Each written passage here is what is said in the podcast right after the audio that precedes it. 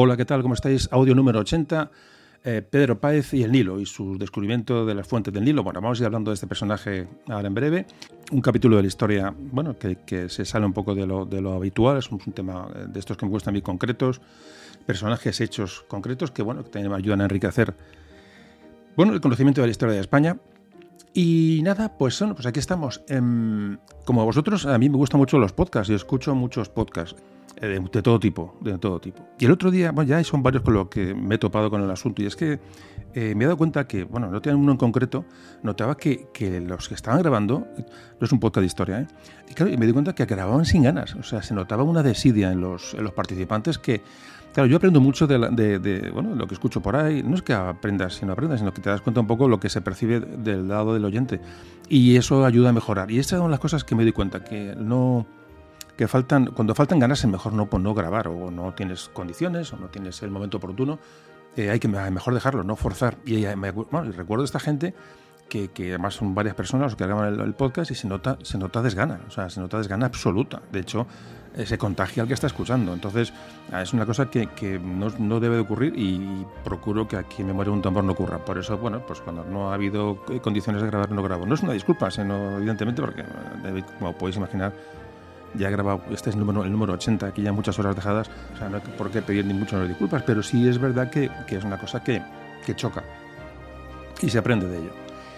Eh, bueno, noticias así un poquito van encima antes de empezar a hablar de esa entradilla que quiero que sea un poquito, bueno, un, pelín, pelín extensa. Eh, bueno, estamos en Instagram, Instagram que llega a gente más joven y bueno, a ver si nos conoce gente. El caso es las redes sociales, como siempre digo, las tengo para que se nos conozca y cuanto más haya gente, cuanto más número de gente nos siga, pues parece que más llama la atención y, bueno, las entradillas son todas muy parecidas. Siempre ocurren las, unas cosas eh, similares. Eh, Evox. Evox tarda a veces en subirme. Cuando subo un audio, no está en Evox, no está en Evox. Bueno, en Evox tarda, a veces tarda un, no sé, un día, dos, o incluso alguno un día más. Eh, no, tened paciencia. Y aunque veis que el audio ha salido por otro lado, pues esperad que salga en Evox o si no, descargarlo de otro sitio. Te digo que siempre son los mismos temas. En esta época que vivimos, eh, estamos en, estoy grabando en junio del 2022, bueno, tenemos muy reciente un hecho que a mí, desde luego, me ha, me ha hecho cambiar mi percepción de las cosas, que es la guerra eh, de Ucrania. Em, grabé un audio hace poco que he borrado ya, no hay rastro, porque estas cosas creo que deben de, deben de borrarse, no tiene que quedar ahí para nada, eh, de ayuda a Ucrania. Yo sé que muchos de vosotros no lo habéis, no lo habéis escuchado. Hemos hecho un proyecto de camisetas, hemos vendido camisetas y bueno, y creo que me, dio el, digo, me, en un momento dado pensé que algo había que hacer, ¿no? El tema de las camisetas era algo que tiene siempre en mente, me da un poco de pereza, pero creo que fue una, ha sido una, el motivo ha sido lo suficientemente importante y a mí me ha impactado lo suficientemente como para hacer el tema de las camisetas que digo que no era muy proclive simplemente por pura pereza, porque es un lío, es un lío encontrar camisetas, quién te las haga, etcétera, ¿no? Y bueno, pues eh, ya digo que, pero eso, como explicaba en este audio pasado, te repito que no podéis encontrar en ningún sitio, pues me, lancé. Encontramos, como ya digo, como contaba en este audio, encontramos a la Fundación Como Espuma, eh, que, nos, que ha sido a través de la cual nos hemos, hemos canalizado todo el, bueno, todo el asunto. Con la Fundación Como Espuma ha sido una, bueno, es una maravilla porque el dinero que se ha recaudado ha llegado a lugares eh, donde realmente hacía falta. Eh, os puedo garantizar que bueno, que, mm, desde dentro la verdad que es una gozada ver cómo, se, cómo funcionan estos temas y cómo la ayuda llega a donde tiene que llegar. El dinero de las camisetas ha llegado, ya digo, a, buen lugar y eso ha sido lo que a mí me ha, bueno, me ha, gustado y me ha, y me ha animado a, bueno, a este tema y que tengo muy buen sabor de boca. Entonces, eh, quiero seguir con esto porque quiero seguir con otros proyectos, ya no con Ucrania. Os os recomiendo, obviamente, que si queréis eh, donar algo para Ucrania, que lo hagáis a través de la Fundación Gamas Buma. Absolutamente fiable, lo digo porque lo he visto desde dentro. Y os animo a que si una vez queréis donar, lo hagáis a través de ellos, sin ningún problema. En lo que a nosotros respecta, tengo idea de continuar con estos, este tema. Eh, vamos a hablar ahora con una breve entrevista con las, con las personas que han hecho el tema de las camisetas. Eh, gente súper agradable y maravillosa, que vamos a hablar ahora con ellos. Ya digo, mi idea es continuar con estos, estos donativos a otras causas y bueno, porque me ha gustado, me ha gustado, ya digo, como me, he sentido bien. Entonces, bueno, me gusta que la gente pueda comprar su camiseta, su camiseta de More un tambor, bueno, lo que proceda, una bolsa, una taza, un boli, da igual, eso ya os iremos hablando. Y que el dinero vaya a causas bueno, que yo considero interesantes.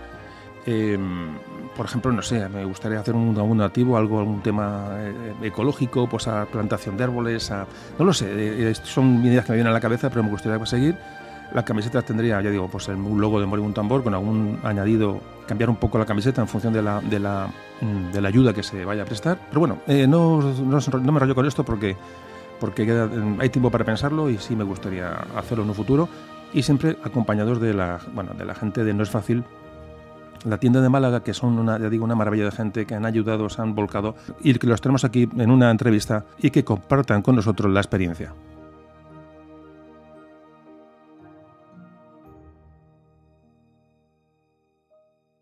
Bueno, pues aquí estamos con los amigos de No es Fácil, de la tienda de Málaga que ha estado, bueno, que ha colaborado, ¿no? Que ha hecho todo el trabajo de las camisetas, de las donaciones, y bueno, y no podían faltar hoy en el audio de hoy. Ya digo que el audio anterior lo borré, donde también hablaban y explicábamos el proyecto, pero aquí están otra vez para, bueno, para hablar con nosotros y, bueno, y, explicarnos sobre todo cómo ha ido la cosa. Entonces aquí tenemos a, Javier, a Gerardo y a Carmen, que son los tres, las almas de la de No es Fácil. Y nada, pues preguntarles, el que me quiera responder, me da igual quién, si queréis los tres. Bueno, ¿qué, qué, qué, habéis, bueno, cómo ha sido la experiencia de las camisetas? ¿Cómo ha sido eso? ¿Qué, qué, se siente al meterse en un proyecto? Yo sé que Javier está metiendo en otros proyectos de ONGs, que ya hablaremos del asunto en un futuro, pero un poco, ¿cuál ha sido vuestra experiencia, bueno, el contacto con la gente, con la venta, con, con las donaciones? ¿Qué, qué, podéis contar? Bueno, pues, Carlos, la experiencia ha sido increíble, la verdad, porque de un mail que se envía ofreciéndote para dar ayuda, hacer unas camisetas a Ucrania en un momento tan especial como el que estamos viviendo. Y el resultado ha sido espectacular. La respuesta por parte de la gente ha sido increíble. Eh, nunca en nuestros más positivos sueños podíamos imaginar que hubiese habido tantísimo volumen de pedidos y, la gente se ha volcado. Ha sido un trabajo realmente duro, sobre todo al principio porque tuvimos que hacer toda la web y luego el volumen ha sido tan tremendo que la verdad que ya hubo días que, pensábamos que colapsábamos, pero realmente ha sido muy satisfactorio para nosotros y, el poder ayudar y el poder haber gestionado el dinero que se ha gestionado para donarlo, pues estamos muy contentos, muy, muy contentos. Ha sido toda una, una maravilla, os habéis portado de manera, de manera estupenda. Y nada, ya un poco a modo de resumen, eh, eh ¿qué, ¿cuál ha sido al final el resultado? ¿Qué, qué, qué al final que hemos donado a la Fundación Comas Pumba? ¿Cuántas camisetas han vendido? ¿Lo podemos resumir? Sí, podemos hacer una, un resumen. Al final, entre donaciones particulares y, y número de camisetas vendidas, que han sido 1.409 unidades, más las donaciones particulares que ha hecho pues distintos eh, donantes, eh, hemos llegado a, a donar en un total de 10.515 euros, ¿vale? Que en una operación, una gestión de menos de un mes es un volumen bastante grande y la verdad que, bueno, pues estamos muy satisfechos de, haber participado y, de haber podido colaborar en un proyecto de, tal envergadura y, la gente se ha volcado. La gente, la gente se ha volcado en el, en el proyecto y para nosotros, sobre todo, la satisfacción dentro de la empresa eh, poder tener una respuesta rápida para poder abarcar el número y el volumen de pedidos. Yo estoy, yo estoy muy, estoy muy contento, desde luego. Estoy súper contento con todo lo que todo lo que ha pasado y todo lo que he visto y cómo os habéis portado. La verdad que ha sido una maravilla. Casi, bueno, han, sido más de más de 10.000 euros camiseta a camiseta, que es que es mucho. Yo estoy yo estoy súper feliz con el tema y ya digo que seguiremos adelante con estos estos proyectos y espero que sigáis ayudando. Y entonces ya digo que, que bueno, pues adelante con todo el asunto. Bueno, Carmen, eh, Carmen, tenés que decir algo, ¿no? Pues nada, yo, vaya, eh, con el tema de, lo, de las entregas de los pedidos, ¿verdad? Que hubo un que pensábamos que colapsábamos, pero también todo el mundo cuando le, han estado faltando los pedidos, también agradece a la gente que es súper amable y también han entendido los problemas del tema del transporte, porque encima nos chocó la huelga de transporte a la hora de la entrega de los pedidos y agradecer a la gente pues que, bueno, pues que tuviera paciencia sabiendo que era algo que, claro. que tampoco podíamos, que lo hemos hecho lo más rápido que hemos podido. Claro que, sí. Que había circunstancias que nada, nosotros que tampoco no podíamos atender tan rápido. Claro que sí, claro que sí. Oye, pues yo de verdad lo, lo digo de corazón, ¿eh? o sea, os agradezco a los tres. Eh, bueno, y a toda la gente que ha, que ha trabajado en el, me imagino que tenéis más, más personal allí, Os agradezco muchísimo el, cariño que habéis dedicado a esto, la, atención, el, eh, todo el trabajo, las horas, que ha sido una, maravilla, de verdad que estoy súper contento, pero muy contento, lo digo de corazón. Y qué menos, qué menos que, bueno, que, que mm, aunque ya lo contamos en el anterior, el anterior audio, aunque ya digo que está grabado, pero aunque está borrado, que contéis un poco qué es qué, va vuestro negocio, qué es lo que hacéis, para que la gente lo sepa y en la medida de lo posible, antes de, comprarlo en otro sitio, bueno, que os pida vuestro presupuesto y que, bueno, y que, colabore con vuestro, con vuestro trabajo. ¿Qué es lo que realmente hace No es fácil en Málaga? ¿Qué, ofrecéis? Pues mira, gracias a esto ya nos, nos, han salido varios clientes de distintos puntos de España que nos han pedido presupuestos y le, estamos, le hemos hecho a algunos clientes ya, estamos realizando actualmente algunos trabajos eh, gracias a, esta, acción. Y no es fácil.e nos dedicamos básicamente a la imagen corporativa y a las soluciones eh, publicitarias. Hacemos merchandising, eh, serigrafía, bordados, todo en rotulación, venta online de camisetas, pues hacemos todo lo que sea marcaje y, y merchandising. Y, bueno, y también ropa laboral para empresas, etcétera. Muy bien, pues eh, yo animo mucho a la gente a que, a que, bueno, que os pida presupuesto antes de tomar cualquier decisión. Os pueden encontrar en noesfacil.es, ¿no? Noesfacil.es, sí. no es fácil, te lo hacemos fácil. Ya sí, por supuesto, no, no, no es, no es fácil encontrar gente tan maja, es lo que yo pienso. Y nada, oye, pues entonces, bueno, no es fácil.es y nada, pues en, la web ahí encontráis toda la, información a la gente que quiera, bueno, lanzarse a eso, y, nada, oye, pues seguiremos seguiremos eh, con otros proyectos en el futuro. Ya, ya bueno, para el próximo audio ya, ya tenemos algo, algo preparado. Javier, Javier también tiene, se maneja con una ONG que ha estado hace poco en África, en bueno, me, me, está contando, es decir, que es gente que además que ya, que no es, esto no es nuevo para ellos y, y sabe lo que es la colaboración, lo que es la, solidaridad y, bueno, yo creo que, que hemos dado con la gente oportuna para darle salida bueno, a todas estas camisetas, tazas, bolsas, me da igual, de memoria de un tambor, y seguiremos, eh, seguiremos en este tema de, la colaboración, no sabemos en qué. Eh, lo pensaremos ahora con tranquilidad entre nosotros y, bueno, ya digo, pero la idea, la idea es continuar con gente tan, digo, tan, tan agradable, tan baja, tan entregada, tan entregada y encima que son oyentes del, podcast. Así que nada, oye, que lo dicho, muchas gracias y bueno, espero, eh, si tengo un poquito de hueco, espero ir por Málaga mm, en breve y nos, conoceremos en persona. Perfecto, será un placer conocerte y enseñarte la buena gastronomía que tenemos en Málaga. Sobre todo eso, sobre todo eso. Oye, eh, Carmen, Gerardo y Javier, un abrazo fuerte, fuerte, fuerte. Gracias por todo. Bueno, y seguiremos en contacto, volveremos a hablar y seguiremos en, este, en estos proyectos tan, tan interesantes. Un, un abrazo a los tres. Un abrazo a ti, muchas gracias. Muchas gracias. gracias.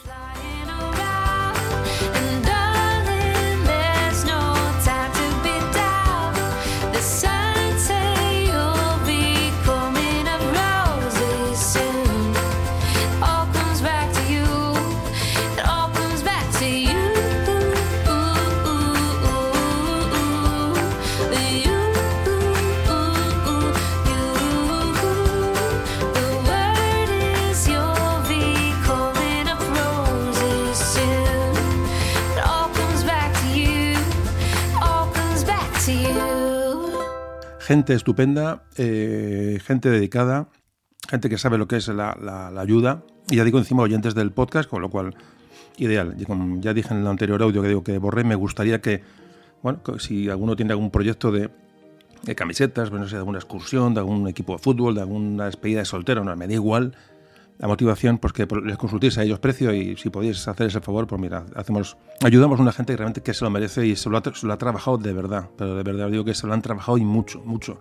Los primeros, el primer aluvión de camisetas fue tremendo para ellos y respondieron con una rapidez y, una, y un cariño que no os podéis imaginar. Así que os pido, yo digo que se llama No es fácil, estar en Málaga, lo buscáis en internet y podéis contactar con ellos, si tenéis teléfono, tienen web, bueno, cualquier eh, tema de, bueno, de tema de regalos y camisetas y y esos temas ellos se dedican a ello, lo hacen francamente bien. Bueno, seguiré, ya digo, los siguientes audios eh, recomendando a la gente de No es Fácil. Ya digo, mm, el siguiente proyecto lo contaré en el siguiente audio. Digo, me gustaría seguir, seguir con ello. Mm, creo que es una, es una, buena, es una buena acción. Em, bueno, eh, eh, me gusta hablar de... Bueno, ha habido gente que me ha dicho el tema de las camisetas. cuando me lo han dicho varios es porque hay una porcentaje pequeño de gente que piensa eso y es. Y te José Carlos, pues yo para hacer una camiseta, mejor donarlo todo entero al, al, esto, a Ucrania y tal. Digo, me parece muy bien, pero tú dona lo que quieras. Eh, no, no hay que equivocarse. Es decir, yo quería hacer camisetas y esto ha sido un motivo para hacerlas. Es decir, cada uno luego que dé lo que quiera. Aquí lo que se trata es de tener una, una camiseta de memoria de un tambor de recuerdo, sabiendo que el beneficio de esa camiseta va a Ucrania. Luego cada uno que dé lo que quiera por otro lado, es decir, no, no tiene nada que ver una cosa con otra. Sí, ya sé que si no se compra la camiseta y se dona entero llega más dinero, sí, ya, eso por supuesto que lo sé, pero creo que el tener una camiseta del podcast pues une, es una cosa que a la gente le apetece, a mí también me gusta que, que, haya por ahí circulando pues no sé que en un momento nos podemos reconocer por la calle, los que escuchamos el podcast, los que escucháis el podcast, no sé. Me parecía bonito el tema de hacer camisetas y sí que tengo la idea de seguirlo haciendo, pero no pasa nada, que la camiseta, cada uno que haga lo que dé la gana, que done, lo que no compre la camiseta, que la deje de comprar, no tiene, o sea, cada uno puede hacer lo que dé la gana. Que el, dinero de la camiseta, si fuera íntegro a Ucrania, en vez de la camiseta, llegaría más dinero a Ucrania. Si, si no eso nadie, nadie lo discute. Pero creo que aquí se pretende, se pretende otra cosa. Se pretende, primero, eh, digo, comprar algo del podcast, que se va a hacer de todas, de todas formas, y, bueno, y voy a decir muy claramente, perfectamente me podía quedar yo con el dinero recaudado, que me hubiera sido muy sencillo. Entonces, eh, vamos a ver, vamos a ver las cosas desde su sitio. aquí todo esto, todo esto que se hace es aprovechando el, el tirón del podcast y, bueno, y dedicarlo a, la gente que le hace falta o a, ya digo, a, a causas que, que, lo merezcan, ¿no? Y repito que, que yo me he sentido muy bien haciéndolo y la idea es, la idea es seguir haciéndolo. Y repito que lo fácil hubiera sido pues hacer un esto de, camisetas y bueno y, que se lo quede el que, que hace el podcast, por ejemplo, ¿no? Pero no es así. Y yo digo que no me gusta para nada presumir de nada, ni, ni mucho menos, pero lo quiero dejar claro, que, que, la idea es crear un ambiente, crear una corriente positiva en cuanto a, a, solidaridad, ayudar a gente que le hace falta, puede ser Ucrania, puede ser lo que sea, ¿no? Y tengo muchas cosas en la cabeza. Pero bueno, eso ya lo hablaremos en un futuro de todo esto. Em, y nada, ya digo que, como sabéis, el podcast eh, se, se, nutre simplemente de donativos eh, voluntarios y así va a seguir siendo. Ya digo que siempre digo lo mismo, no, eso no va, no va a cambiar. Y ya digo, el tema de las camisetas ha sido un hecho que, ya digo, que se me ocurrió. A mí el tema de la guerra de Ucrania me ha hecho un clic en el, cerebral y, y, creo que había que empezar a moverse. Y qué mejor que, que con un proyecto que, y encima hemos encontrado los amigos adecuados y la gente que nos está ayudando de, estos malagueños eh, eh, maravillosos y pues nada, pues para adelante y así seguiremos. Bueno, este es el tema, el tema camisetas. El, audio que se grabó anteriormente, donde se contaba toda la historia, no está, no está en ningún sitio. Es decir, lo borré y ya está. El tema de Ucrania eh, se acabó. No quiero alargarme porque ya sí la entrada es larga. Fijaos que muchas veces os contaré muchas cosas que se me ocurren. Porque tengo mucha, lo mismo que os he contado de las camisetas y sensaciones, con los correos, con lo, que vosotros me contáis, me decís las estadísticas, el podcast, muchas veces, temas a veces un poco personales que me gusta comentar en las entradillas, a veces hace un poco largo. Está, he llegado a pensar en hacer otro podcast paralelo de algo un poco más personal, pero no lo sé, no me acabo de decidir, no me acabo de decidir porque requiere trabajo, no lo sé. Lo tengo en mente, pero eh, no lo sé, vamos a ver qué pasa con eso. Ya digo, es un tema que hay que, hay que pensarlo mucho, porque tengo muchos proyectos, me gusta mucho hacer cosas, pero luego a veces el que mucho abarca poco aprieta. ¿no? Pero bueno, esta es la historia. Y no digo, voy a cortar aquí una entradilla, no voy a contar nada más. Gracias por, por vuestros correos, gracias por los donativos, gracias por el cariño que mandéis. Los, repito, los correos que mandéis, algunos son auténticamente increíbles. El, siguen la estadística de descarga, sigue, ya no, no de montón más datos porque digo, se, me, se me echa el tiempo encima, no quiero alargar mucho en la entradilla. Las estadísticas siguen subiendo, el podcast sigue creciendo. Vuestro boca a boca es la clave. Mm, realmente no, os hacéis una idea de, la repercusión que está teniendo el podcast gracias a vuestro, a vuestro vuestras recomendaciones y como amigos vuestros, familiares lo escuchan y, eso se nota las descargas, repito, sin grabar durante meses, el podcast sigue subiendo en audiencia y, me parece una pasada, de verdad me parece una pasada. Pues nada, hoy vamos con Pedro Páez, el Nilo, ya digo, en el siguiente audio Espero grabar, a ver si puedo grabar un poquito antes, puedo hacer más, más audios, aunque sea más cortos. Siempre me hago lo mismo, empiezo con planifico un audio para que dure mm, como mucho una hora y al final siempre se va a las dos horas mínimo. Es que empiezo a meter cosas y hoy, hoy vuelven Javier y Cristina, nuestros colaboradores de más o menos, más o menos habituales. Por fin ya nos, hemos, nos hemos eh, juntado para grabar y, y, luego tengo alguna entrevista también que, que, he conseguido de este audio. Quiero decir que al final quiero hacerlo corto por, y por hacer más. Y decir, bueno, hago los audios más cortos y hago más, pero es que al final ya un trabajo y no hay temas que los quiera, no hay temas que quiera evitar. y creo que todos son interesantes, con lo cual al final pues siempre los podcasts son largos. Em, ya digo que da igual que el podcast sea largo o sea corto, eh, ya digo que no tiene ningún tipo de importancia mientras la información que se da sea lo más completa posible y el, y el contenido del audio sea, sea una cosa lógica. Familia, que seguiría hablando porque me gusta mucho hablar de estas cosas, pero yo digo que, que a lo mejor, no sé, si me animáis vosotros, a lo mejor no lo sé, no lo sé. Eh, ya digo, hacer algún podcast con, no sé, no lo sé. Lo estoy, lo estoy, lo estoy pensando seriamente para no hacer estas entradas tan largas y, y, los comentarios un poco personales, hacerlos a través de otro, de otro canal, que luego el que quiera que lo escuche, el que no quiera que no lo escuche. Eh, lo dicho, eh, que gracias por estar ahí, gracias por el apoyo que estáis dando y nada, vamos con el audio número 80, 80 audios ya, madre mía, qué cantidad de información tenemos de aquí, cuántas horas aquí al, escuchándonos, ¿no? Venga, pues vamos con Pedro Páez, con el Nilo y bueno, un tema que me parece es un tema y un personaje muy, muy, muy interesante. Venga, vamos con ello.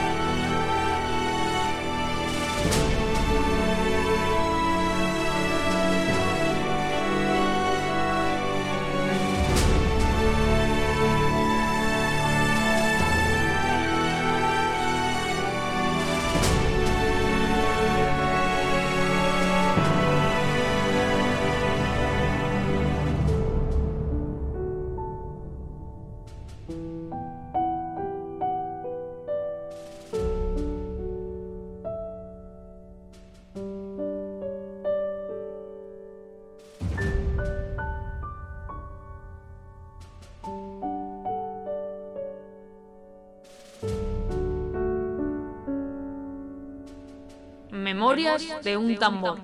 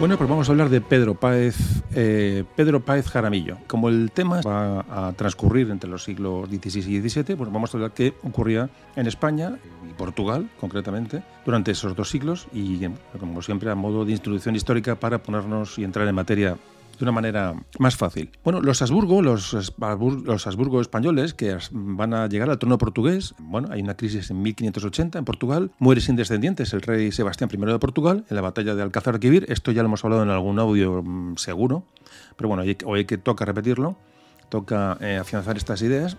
Así que la línea directa de, de descendencia de Juan III de Portugal que era el padre de Sebastián, bueno, pues se trunca en este momento. Entonces, para suceder a, Juan III, con la muerte de su hijo, se producen o se aparecen tres candidatos al trono de Portugal. Eh, uno de los candidatos o candidatas es Catalina de Portugal, que era nieta de Manuel I, el abuelo del, Sebastián, el que, fallece. Eh, otro era Antonio, el prior, de Carato, que era nieto también de Manuel I. Lo que pasa es que este era un hijo bastardo y era considerado ilegítimo por, la sociedad. Eh, Antonio, mm, bueno, confió en que la llegada de la posible llegada de un rey español, Felipe II, iba a producir bueno, una hostilidad dentro de, la, dentro de los portugueses y se presentó como candidato alternativo a Felipe II. Eh, intentó probar su legitimidad, no lo pudo demostrar. Bueno, en total que, aunque Antonio recibió el apoyo popular y, del clero, del bajo clero, fue rechazado por las clases más altas portuguesas, lo que le puso, bueno, a Felipe II la, tema en bandeja. El tercer, el tercer pretendiente, como podéis imaginar, fue Felipe, Felipe II, Felipe de Habsburgo, rey de España en ese momento, que era, y bueno, ¿por qué era pretendiente o por qué tenía posibilidad de llegar al trono de Portugal Felipe II? Pues porque era también nieto de Manuel I por línea femenina. El caso es que Felipe II de España va a ser reconocido el rey de Portugal. Esto se produce en las Cortes de Tomar en 1581 y eh, la idea de perder la independencia por parte de los portugueses dio lugar a una revolución liderada por este prior de Crato, por Antonio, que llegó a proclamarse el de, por su cuenta rey en 1580 y gobernó, yo digo, de forma particular hasta 1583 en la isla Terceira, en las Azores. Eh, en 1582 se produce una batalla en la isla, la isla tercera de la, que, la isla tercera de la que también hablábamos eh, de esta isla en el anterior podcast de la, de la armada de la armada invencible, de la contraarmada. Y bueno, hablando de esto hay que decir que estamos en 1582 y nos quedan eh, simplemente seis años para que nos ubiquemos en el tiempo. Quedan seis años para que se produzca la, bueno, el hecho de la, de la armada invencible o la, y la, o la grande y felicísima armada contra Inglaterra, por ubicarnos en el tiempo. Estamos en la misma época.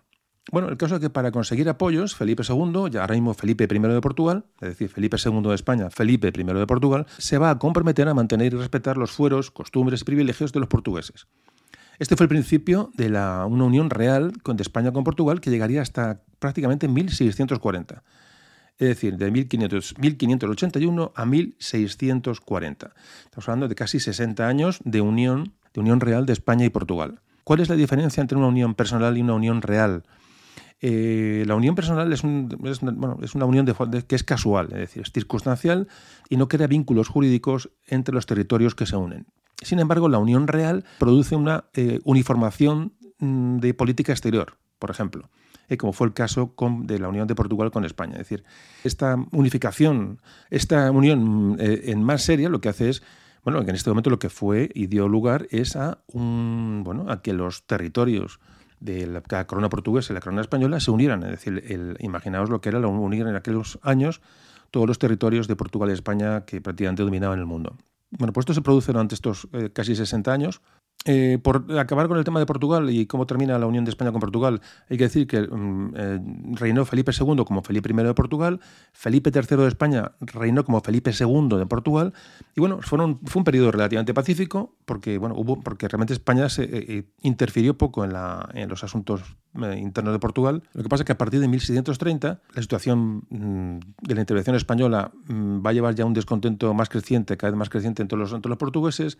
España se ve inmersa en muchas guerras en Europa contra Inglaterra. Eh, incluso estas guerras que, en las que España estaba involucrada había costado vidas, muchas vidas portuguesas.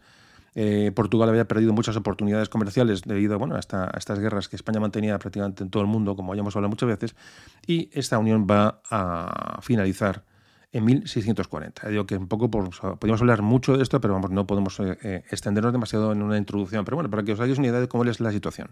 En 1640 finaliza la unión de España y Portugal y, por ejemplo, para que os hagáis una idea, eh, Pedro Páez, nuestro protagonista de hoy, muere en 1622. Es decir, Pedro Páez va a morir antes de, la independencia de Portugal de la corona española. Otro tema que quería tocar eh, como a modo de introducción histórica es, es bueno, mm, puesto que Pedro Páez va, a ser un, va a ser un misionero jesuita, eh, que digo que veréis la vida que tiene y lo, fantástico de su, de su vida, ¿no? de su, de su, y de sus hechos, no podemos pasar por alto digo, la situación religiosa en África, que es donde se va a desarrollar, digo, la vida de este hombre.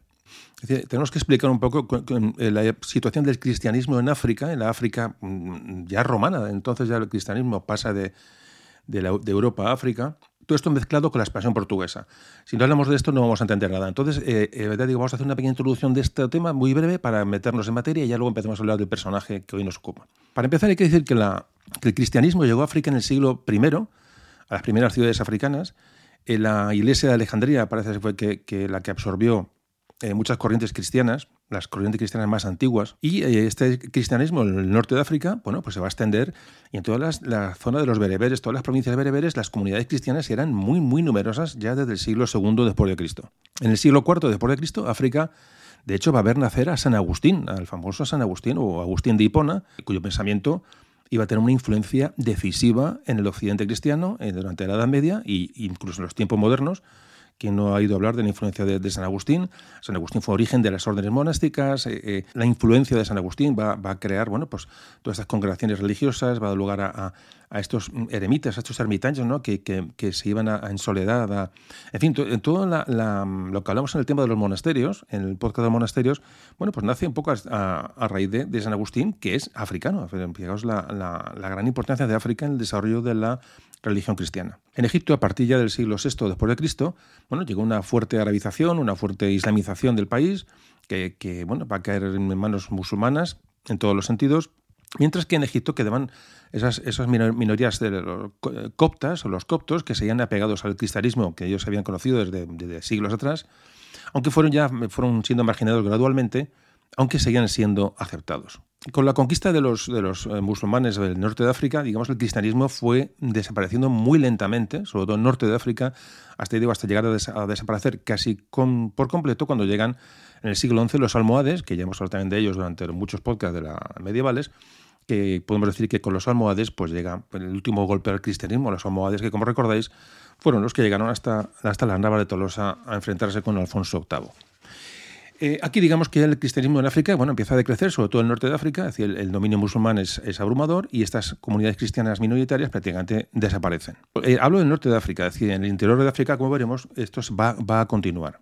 ¿Cuál es la relación de esta? Porque estamos hablando de, como veremos ahora, hablamos de Portugal, es decir, la, eh, este Pedro Páez, nuestro protagonista, va a actuar, evidentemente, en tiempos de Felipe II de España, es decir, bajo, las, bajo el auspicio de Felipe II, de la corona española, pero recordemos que está bajo el, digamos, con la unión con Portugal, es decir, que es Portugal en que estas, eh, estas ciudades, esta ruta marítima que, Portugal plantea y ejecuta en toda la línea bordeando África y bordeando la India hasta que llega eh, a todo el mar Índico, hasta llegar a las, a las famosas, os acordáis del puerto de las Molucas, ¿no? cuando esa, esa puna de España y Portugal, bueno, Portugal habría creado una ruta marítima bordeando África el Índico, la India, etcétera, todo el Golfo Pérsico, es decir, era, era una, línea de puertos eh, para abastecer sus flotas y, bueno, que aquello era impresionante. En este momento pertenece a España. ¿eh? Es importante que esto nos quede claro. Entonces, eh, bueno, en 1455, para meternos en materia, un par de siglos antes, el Papa Nicolás V concedió a Portugal el derecho exclusivo de comerciar con África y le va a asignar a Portugal la actividad de, de emisión, es decir, de evangelizar en África. Esto va a conducir a una evangelización de algunos reyes en África Central, sobre todo en el Congo. Esto lo, realizan los, portugueses. Digo que la, labor también evangelizadora de, Portugal es enorme, eh, igual que la española. De hecho, se nombra en el Congo el primer obispo negro en, el siglo XV, que es lo que estamos hablando. Y esto luego con el tiempo, que evidentemente la cristianización va a desaparecer conforme se debilita el imperio portugués. Pero bueno, esto ya, será en un futuro.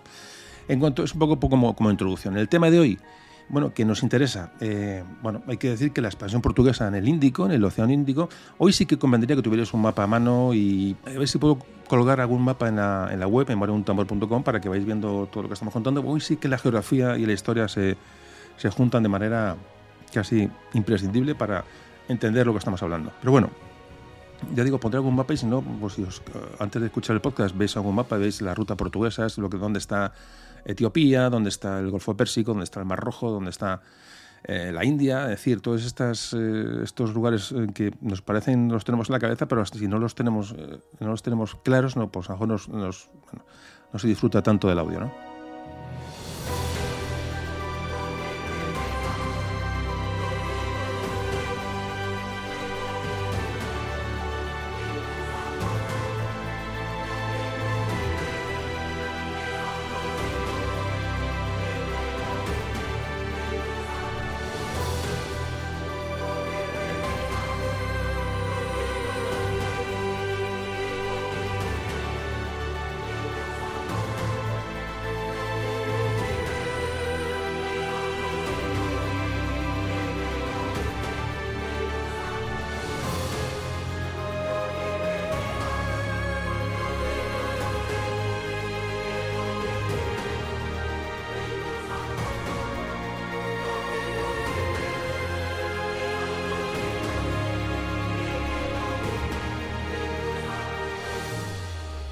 Expansión portuguesa a comienzos del siglo XVI mm, amenaza o va a amenazar la economía del Estado mameluco de Egipto.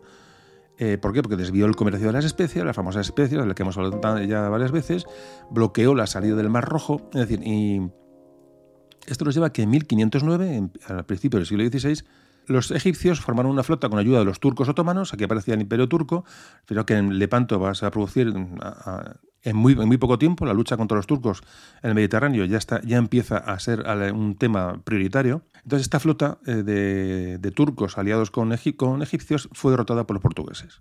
Portugal eh, tiene acceso a esos puertos del este de África y esta va a ser la clave un poco del, audio de hoy, ¿no? es van a entender un poco por dónde se desarrolla de los viajes de, Pedro Páez. Cuando los portugueses llegaron al Cuerno de África, es lo que es la zona de Eritrea o Etiopía, encontraron un reino cristiano negro. Fijaos qué, maravilla, ¿no? El, reino o el, imperio que se llama Etíope o, de Abisinia, es decir, que estaba amenazado por los turcos, como cristianos que eran. Fijaos, un reino cristiano negro, parece mentira, ¿verdad?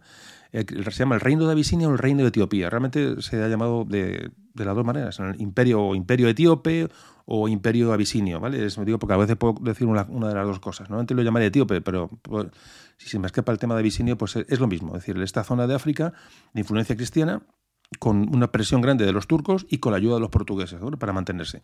Este imperio etíope o abisinio fue un, reino que abarcó en su momento los actuales territorios de Etiopía, Eritrea y en su mayor extensión llegó a tener, eh, o sea, llegó a incluir los territorios de, de, Djibouti, actuales de Djibouti, de Somalia, de Egipto, el este de Sudán, el oeste del Yemen y una parte en el suroeste de, de Arabia Saudita, de influencia cristiana, de una influencia cristiana muy antigua. Este imperio duró unos 700 años, que hasta que, fijaros en qué época, en 1975, eh, se va a abolir la monarquía eh, etíope y digamos va a, finalizar esta etapa, este, este, largo imperio, aunque ya muy, debilitado de los etíopes, mil, hasta 1975. De hecho, este imperio se ha considerado el, estado más antiguo del mundo, el imperio etíope. De hecho, cuando se reparte África por las potencias europeas en el siglo XIX, eh, Etiopía y Liberia, un país que está al, bueno, al otro lado, al, oeste de África, son los dos únicos países que van a mantener la independencia, digo, durante este reparto de las potencias coloniales europeas durante el siglo XIX, que de esto hablábamos en el podcast anual.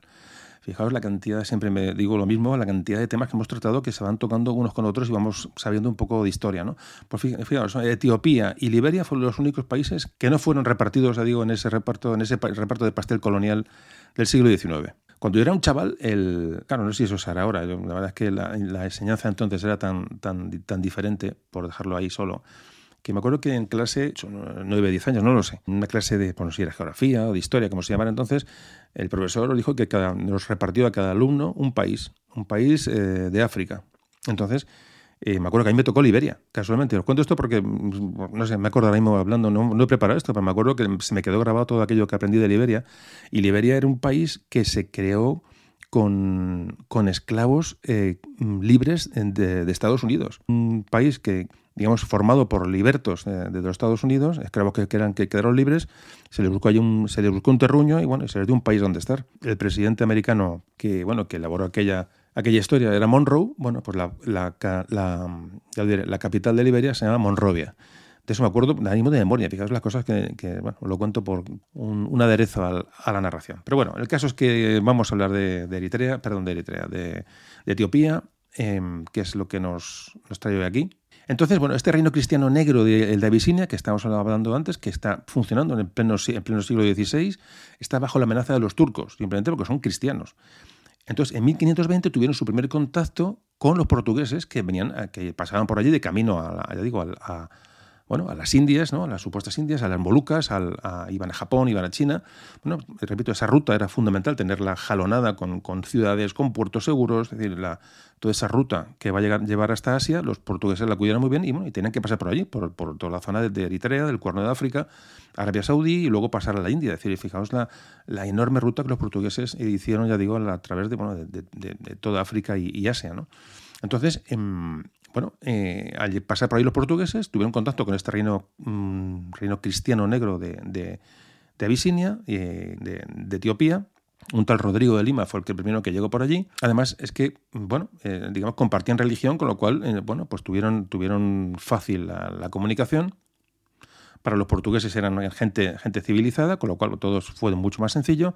De hecho, buscaron bueno, que les dieran alimentos, que le, dieran puertos, eh, puertos seguros, eh, bueno, incluso estos, utilizar estas, estos pueblos como bueno, para, para, comerciar con todo lo que llegaba de Asia o llegaba de Europa. Es decir, los portugueses con los, con los etíopes iban a llevarse bien. Esta zona de Abisinia o Etiopía era una confederación de pueblos heterogénea, con gente de muchas culturas diferentes, de lenguas diferentes, pero bueno, estaban bajo una autoridad potente de un llamado un emperador o llamado, bueno, eh, un negus o emperador, era el, el negus de Etiopía o el emperador de Etiopía, con lo que los portugueses comienzan a tener eh, ya relación. A comienzos del 16, te digo, em, llegan los portugueses por allí que también coincide con ese crecimiento de la población musulmana de la que hemos estado hablando antes. ¿Qué pasó cuando los turcos se anexionan a Egipto? Bueno, pues que van a estrangular todas las rutas comerciales etíopes hacia los litorales, lo que es la actual eh, Somalia. Es decir, van a intentar em, cerrar este reino cristiano que está allí, no se sabe, no se sabe cómo, de, de hace tanto tiempo. De hecho, el sultán de Somalia, que era pro-turco, era, era, era, era musulmán, predicó en 1527 la guerra santa contra el emperador etíope cristiano y bueno, invadieron gran parte de, la, de, ese imperio abisinio, pero aun con, el, el apoyo que le dieron los turcos, bueno, el sultán fue derrotado por los etíopes con ayuda de los contingentes portugueses que estaban interesados en mantener ese reino cristiano y digo fueron y fueron derrotados y la bueno y el peligro de, de islamización de, de, esa zona etíope bueno por de momento de momento se alejó de hecho, esta dinastía cristiana tan antigua bueno, permaneció allí en, Etiopía gracias bueno, a que los portugueses controlaban esas grandes ciudades de en la costa y el apoyo que les daban a estas, estas gente del interior etíopes, bueno, pues fue fundamental para que esta dinastía cristiana eh, siguiera bueno, superviviendo ante el gran avance islámico que se producía en la zona.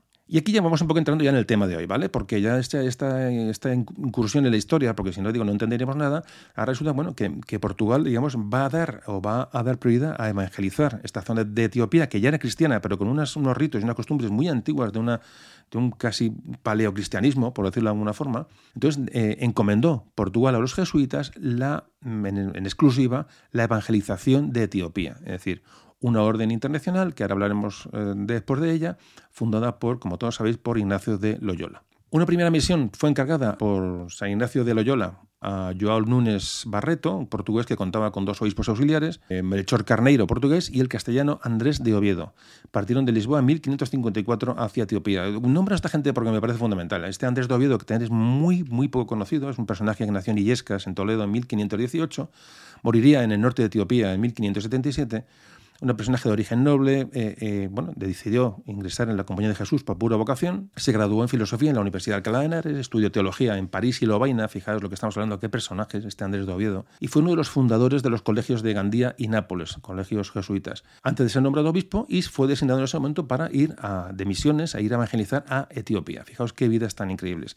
Este Andrés de Oviedo fue el único de ellos que llegó a Abisinia en 1557 y tras años allí de evangelizar, fijaos la vida de este hombre, lo que tuvo que ser muy parecida a la que vamos a ver ahora de, Pedro Páez, después de estar años evangelizando, bueno, pues él moriría en una ciudad al norte de una, unidad, una, una ciudad al norte de, Etiopía en 1557. Posteriormente a, este, a estos personajes, el rey, ya el rey de España y Portugal, Felipe, bueno, que está interesado en una alianza contra los turcos, claro, él se entera de que hay un reino cristiano en, Etiopía o en, Abisinia, entonces encarga al virrey de Goa, portugués, me repito, este, Goa, una ciudad que está en la India, me gustaría que cogierais un mapa o alguno que cuelgue para que os hagáis idea de, que, lo que estamos hablando. Goa es un puerto portugués de una importancia vital que digo que está al oeste de la India, digo, jalonando todo lo que es la navegación portuguesa hacia, hacia, el, hacia el Pacífico realmente, ¿no? Hacia las especias. Bueno, pues por ahí pasan todos estos puertos y Goa es una ciudad fundamental, lo que está en la India. Y eh, Felipe, rey de Portugal y España, encarga al virrey de Goa, que en ese momento servía la corona española, aunque fuera portugués, era eh, don Duarte de Meneses, que enviase nuevos misioneros a Etiopía. Es decir, hacía falta mandar gente allí para, bueno, para empezar a revitalizar toda la cuestión. Y así que llega la, llega la orden agua de mandar dos, dos, misioneros. ¿Y quiénes son los que van a ir a Etiopía o van a intentar llegar a Etiopía para evangelizar? Pues nada, nada más y nada menos un misionero catalán, Antonio Monserrat, y el padre Pedro Páez Saramillo, o Pedro Páez Jaramillo, protagonista de la historia de hoy. Bueno, pues aquí hemos llegado ya al protagonista, ya sabemos la, evolución histórica de la relación de África, la África, esa África cristiana con los, con los portugueses, la guerra con los turcos, y cómo interesa al rey Felipe II de España, Felipe I de Portugal, bueno, pues eh, eh, seguir evangelizando Etiopía con más misioneros y, bueno, y conservar aquella zona, bueno, de, alguna forma, eh, pensando también en tener una alianza contra el Imperio Turco. Digo que Lepanto llegaría en 1571. Es decir, estamos en, ya digo, una época, siglo XVI, en que todo esto va, va, va interrelacionado. Decir, la lucha contra los turcos, la evangelización dentro de lo posible en África, en fin, para que veáis un poco que todo va, todo va interrelacionado. Bueno, pues esto, con esto, eh, oímos una introducción histórica un poquito más larga, pero creo que era fundamental para entender toda la historia. Si no, no, entendemos la importancia de, de Pedro Páez y bueno, aquellos personajes que, se lanzaron a, bueno, a, lugares desconocidos. Realmente son vidas absolutamente increíbles. Bueno, venga, ya dejamos ya la introducción histórica, terminamos aquí y vamos a hablar de Pedro Páez.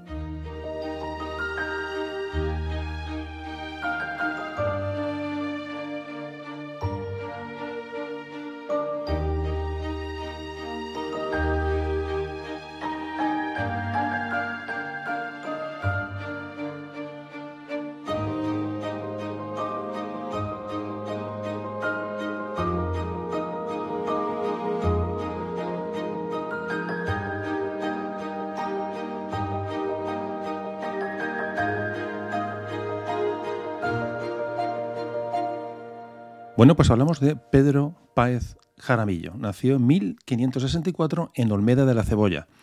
Hoy se llama Olmeda de las Fuentes. Eh, entonces, cuando nació Pedro Páez allí, era un pueblo del Obispado de Toledo y actualmente eh, pertenece a la Comunidad de Madrid. Una persona, bueno, pues, pues muy con una buena educación eh, en lenguas, en ciencias, en arte, sabía manejar armas, era un buen jinete, es decir, una buena educación ya veremos luego que por su desarrollo, una persona muy inteligente. Eh, repetimos que por aquellos años, estamos hablando ahora mismo del nacimiento de Pedro Páez, ya, eh, ya Felipe II reinaba, reinaba en España y Portugal. Y siendo muy joven, mm, hay historiadores que han situado a Pedro Páez estudiando en la Universidad de Coimbra con los jesuitas. Parece, parece que esto no es así. Yo, pues, alguien lo lee por ahí, es un dato que, que mm, bueno, que parece ser que no, que no es, no es exacto o no es correcto. Lo que sí es seguro es que estudió en Belmonte, en Cuenca, eh, con los jesuitas. Y con, bueno, parece ser que con bastante seguridad hizo allí su noviciado y donde conoció a un personaje importante que fue el padre eh, Tomás de Ituren, un profesor suyo de filosofía en, Belmonte, con, bueno, que, con el que entablaría una gran relación de, relación de amistad eh, se convertiría bueno, en su, protector, su mentor, un, realmente un amigo, y con el que mantendría correspondencia durante gran parte de su vida, y estas cartas serán, junto a su libro, que luego hablaremos de él, digamos, eh, sobre todo estas cartas van a ser la mayor fuente de información que se tendrá de Pedro Páez, digo, a modo personal. Bueno, pues esta vocación de Pedro Páez como jesuita va a buscar un destino pronto, es decir, las misiones. Me digo, antes de acabar sus, incluso antes de acabar sus estudios eh, y antes de ser ordenado sacerdote, solicitó a la Compañía de Jesús que le enviaran a las misiones de Oriente. Su idea era incluso viajar, tenía ilusión por ir a Japón y a China a evangelizar. Así que nació, perdón, nació, eh, partió en 1588 Fijaos que es justo después de muy pocos años después de la batalla de Lepanto, para situarnos un poco en, un tema más que no hemos, la verdad que no hemos tratado todavía de manera particular en los audios, pero bueno, bueno sale, sale del puerto de Lisboa hacia Goa, hacia un puerto que está al oeste de la India. Entonces, en la ciudad de Goa era una ciudad, bueno, eh, floreciente portuguesa, en la que los jesuitas y otras órdenes religiosas tenían, tenían su influencia, tenían sus medios, y era una ciudad, digamos, que hacía de intermediaria o de enlace con otros lugares más, eh, más lejanos. Repito, hay que explicar la geografía de, la zona, hay que explicar eso, dónde está la India, el, Golfo Pérsico, luego la península arábiga, luego el Mar Rojo y luego África, es decir, la zona de... Me gustaría que fuera que echéis un vistazo. Eh, ya digo, repito, y no quiero ser pesado, aunque a veces sé que lo puedo, a veces sé que lo puedo llegar a ser, y os aconsejo que echéis un vistazo antes a, la zona para que, bueno, hagáis una idea simplemente de, las, de las distancias. ¿no? Parte de Lisboa y va a navegar hacia Goa hacia el puerto este que está en la India. Lo que nos puede parecer eh, una cosa, sale de Lisboa y va a Goa. Esos eran viajes, como hemos hablado, mm, si los viajes de, los españoles hacia América, atravesando el Atlántico, eran, malos, estos los portugueses no eran, vamos, eran iguales realmente, ¿no? A finales del siglo XVI y comienzos del XVII, que es cuando todos estos temas de hoy se van a desarrollar, un viaje a la India, de Lisboa a la India, por ejemplo, bordeando el continente africano y atravesando el Índico, era una, auténtica aventura. Es decir, eh, eh, no había puertos seguros. Goa era una ciudad muy eh, especial, pero no había puertos. los portugueses habían creado una red de puertos para sus flotas, pero evidentemente no, no abarcaban todo el territorio. decía, había zonas en que si un barco tenía que acercarse a la costa por cualquier urgencia, se podía encontrar con tribus hostiles, podía encontrarse luego más tarde con los turcos, con los holandeses, con piratas. Pues sí, por supuesto, con tempestades, con enfermedades. Eso ya hemos hablado en muchos audios. imaginaos la dureza de, una, de un viaje de estos eh, tardaban meses en llegar hasta las, ya digo, de Lisboa a Goa, se tardaban meses y las condiciones a bordo de, cualquier barco, bueno, pues eran, eran auténticamente terribles. De hecho, la, estadística que se conoce de la época es que más o menos el 50% de la tripulación y el pasaje no llegaban a los puestos, al puerto de destino, se morían en, el, en el, viaje. Eh, por naufragios, por, por, por enfermedades, por cualquier motivo, ¿no?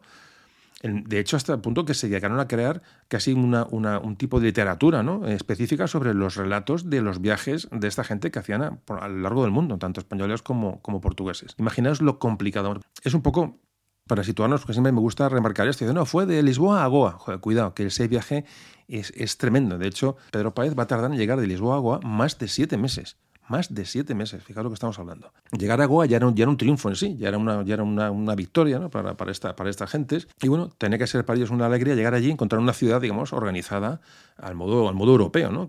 Antes comentaba que la, idea de Paez y su ilusión era llegar a Japón y a China para, para, bueno, para enseñar el Evangelio, pero mm, tiene que quedarse en Goa varios meses, allí acelera, acelera sus estudios y allí se le, nombra, se le nombra sacerdote. Y ahí es cuando se le, se le designa como la persona o una de las personas que iban a ser designadas para evangelizar en Etiopía, donde hacía años que no, lograba entrar ningún misionero.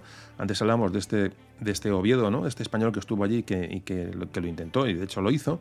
Pero bueno, Etiopía, a pesar de ser un reino cristiano, digo, con costumbres muy antiguas, de, un cristianismo muy antiguo, pero eran cristianos, eran amigos, eran gente de una, bueno, le digo, de, era gente aliada de alguna forma, pero había que seguir con misiones y había que seguir, bueno, que, el Evangelio llegara, el Evangelio más moderno llegara a aquella zona. Esa es un poco la idea de los misioneros jesuitas. Ya digo, enviados por orden de Felipe II. Los misioneros que quedaban por la zona ya eran mayores, habían disminuido, habían muerto muchos por mil motivos, entonces hacía falta un refuerzo. Entonces se va a designar, ya digo, a este Antonio de Montserrat y a Pedro Páez Jaramillo a realizar esta misión en Etiopía. Antonio de Montserrat, que digo, no hablaremos, poco de él porque realmente el, protagonista es Pedro Páez, pero Antonio de Montserrat, su compañero, es una persona, yo creo que le doblaba prácticamente en edad, fijaos qué persona, había, había visitado la corte del, gran mogol en el norte de la India, fijaos de lo que estamos hablando, hablaba perfectamente árabe, pues era, era ya, les digo, era un, misionero, un viajero, explorador, realmente esta gente eran, eran gente muy, muy, muy especial, sobre todo gente muy culta, gente muy culta que, que bueno, que eran, eran hombres irreemplazables realmente, ¿no? Bueno, pues este, este Antonio Monserrat, ya mayor, va a ser el que va, a ser el compañero de Pedro Páez. La idea era eh, bordear la India, la costa oeste de la India, hacia el norte, para luego, eh, digamos, contonear, eh, subir por el Golfo Pérsico, bajar por, el sur de Arabia, entrar en el Mar Rojo y luego cruzar al continente africano, la zona del Cuerno de África, la zona de, Etiopía. Bueno, Páez, mientras estuvo en Goa, em, aprendió persa, que de, hecho se habla que Páez dominaba el persa. Se disfrazaron de armenios los dos y llegaron a, a una ciudad aún en la costa de la India, donde durante varias semanas que estuvieron allí, un barco armenio se ofreció a llevarlos hasta la costa árabe, fijaos, la, eh, navegando por el, Golfo, por el Golfo Pérsico, fijaos lo que estamos hablando. Y la idea era dar un rodeo para evitar a los turcos y llegar vía Irak, Siria y Egipto a las tierras e, etíopes. Llegaron a Hormuz, donde se alojaron con los padres agustinos que, había allí, estuvieron varios meses allí. Aquí, hablamos de meses y de años como si no costaran, es la, historia, ¿no?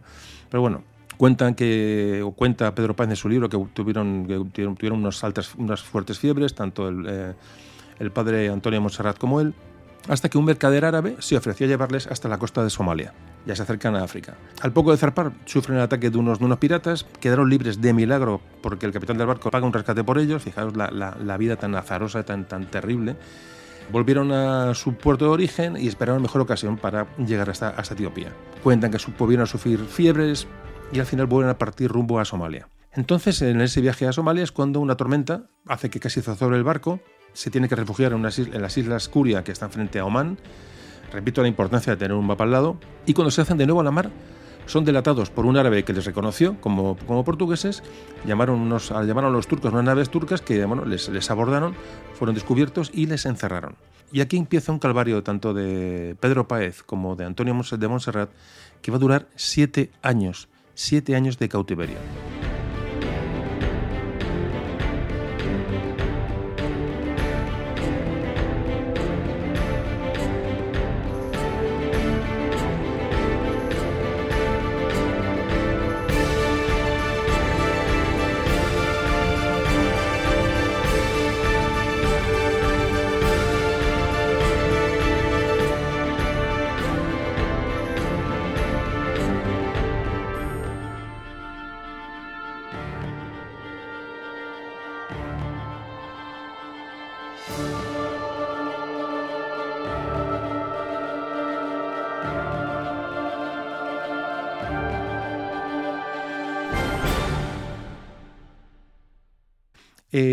Sus captores decidieron no matarlos, por suerte, y mm, deciden enviar, vieron que era gente, bueno, que pues, podían conseguir un rescate por ellos, o era gente interesante, era gente culta y bueno, que podían eh, negociar por ellos, y los mandan al interior a su rey.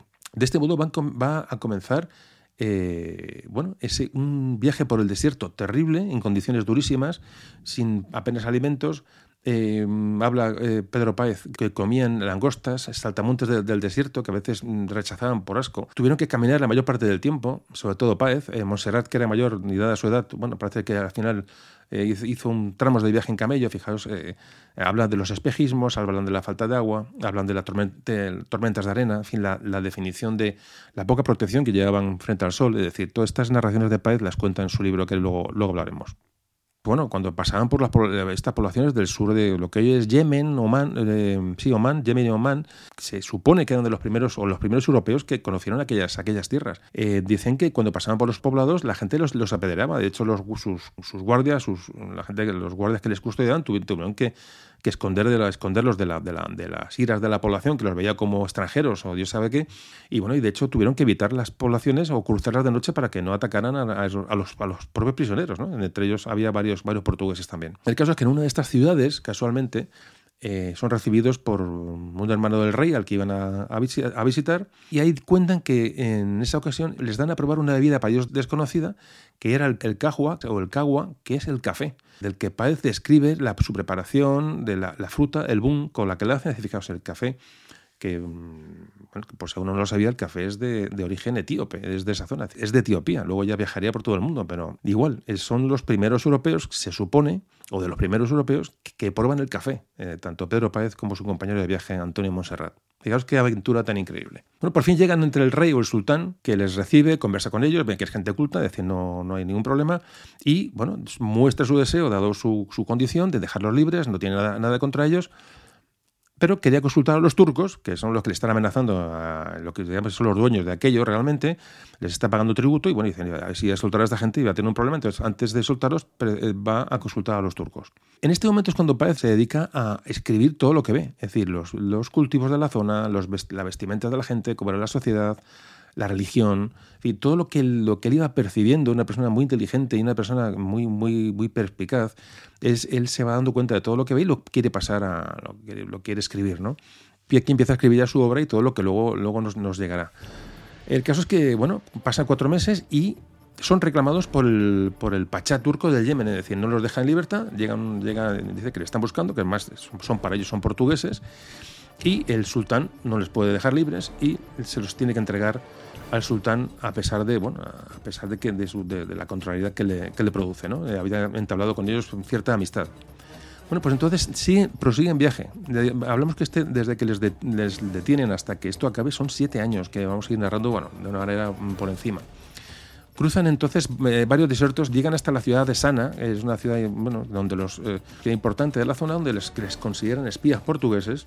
Eh, se tiene que defender de esto, diciendo que son, son misioneros, y van a estar allí, en la ciudad de Sana, cerca de un año. Un año de prisión en Sana en compañía de 26 portugueses y 5 cristianos indios a los que, bueno, a los que van a dedicar toda su vida y su alma. Es decir, la eh, eh, van a sobrevivir a esta, a esta situación tan tremenda, digamos, gracias a, esta gente, es decir, al apoyo que van a prestar a estos otros eh, prisioneros portugueses e indios, compañeros de viaje. Lo que les va a mantener vivos a Páez y a, y es esto, es decir, la, tarea diaria de mantener a esa gente animada, de mantener la, la, moral alta, y esto es lo que cuenta Páez posteriormente. Páez sigue definiendo la, bueno, la región de, de que es una, una región al, sur de, la península arábiga. Bueno, es el primer europeo que la define, es decir, no, nunca, había nunca jamás había pasado un europeo por allí, menos describiendo todo lo que ve. A pesar de que son turcos y que los tienen matados de corto, van a ganarse poco a poco el respeto de sus captores, eh, hasta el punto de que bueno, les quitan las cadenas, les permiten trabajar, trabajos en jardín, les dejan eh, eh, salir de alguna forma, les dejan celebrar misas con, con, los demás prisioneros, les dejan rezar libremente. Hay que pensar que muchos de los turcos de aquella zona eran antiguos cristianos, con lo cual, con lo cual esto hace todo un poco más sencillo para, para Páez y su compañero y, el resto de prisioneros.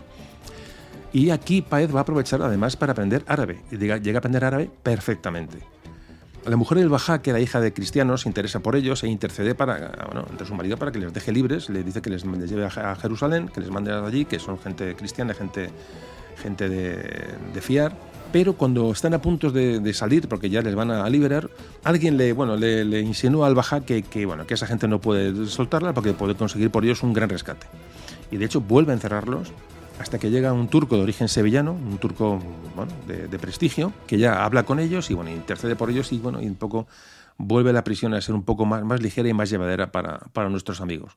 Páez relata esto en estas conversaciones y, mantiene disputas teológicas con, los personajes de allí. O sea, Páez todo esto lo, relata luego en su, libro, se llama Historia de Etiopía, del que luego hablaremos un poco. La cuestión es complicada porque el Bajal realmente les quiere soltar, pero, teme que le engañen, teme que, que él quiere ganar dinero con ellos les da libertad de movimiento, pero lo que quieren es negociar un rescate de, estas, dos personas y del resto de portugueses. Así que en esta última ciudad van a pasar tres meses hasta que, hasta que les envía como galeotes a las galeras en la ciudad de Moca. Y allí, en esta ciudad es donde mm, alguien tiene conocimiento de ellos, se pide un rescate al rey de España que se paga. Aquí son liberados. Van a llegar a Goa a finales de 1596, ya digo, tras siete años de cautiverio. Bueno, pues este Pedro Páez, ya digo, hemos pasado muy, un poco por encima de la historia, pero que veáis un poco el inicio de, de la aventura de este personaje que pinta un, eh, un, toledano madrileño, como queremos llamarlo, en, en, digo, en, la península arábiga, prisionero, eh, habría aprendido persa, habría aprendido árabe. Imaginaos qué aventura tan increíble, ¿no? Bueno, en su relato nos va a contar todo este viaje que hemos narrado así por encima. Eh, digo, nos describe lo, cómo era bueno, aquella zona, ya digo, al sur de la península arábiga en aquella época. Nos describe ciudades, nos describe edificios antiguos, digo, nos describe, en fin. habla también que, que, la, que da una visión en este, en este libro de de los árabes como alguien más tolerante de lo que se creía eh, con los cristianos, hay que pensar que realmente los que tenían menos tolerancia eran más violentos con los cristianos eran, los turcos, pero bueno, la población árabe realmente bueno, pues, no les menospreciaban tanto, esto lo, cuenta Páez. Pero bueno, eh, lo que al final para este viaje, para los dos padres, para Páez y para Montserrat, este viaje fue una experiencia personal inigualable. Eh, como antes decía, su único estímulo, el único lugar que se podían aferrar era llevar la palabra, llevar el, consuelo, llevar el ánimo y ejemplo a los restos de prisioneros que iban con ellos, se ganaron su respeto, su admiración, también el respeto y admiración de los, de los, de, sus, de los carceleros realmente, de la gente que les tuvo presos, porque eran personas de gran conversación, eran personas eh, cultas, personas que aportaban.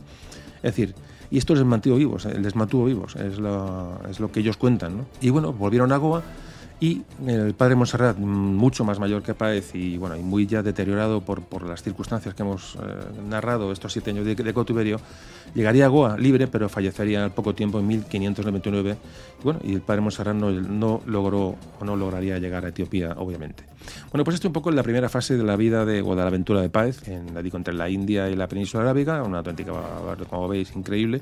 Y nada, vamos a seguir hablando de la vida de Páez porque nos queda mucho que contar y de las cosas, de las cosas más, más interesantes. Venga, seguimos enseguida.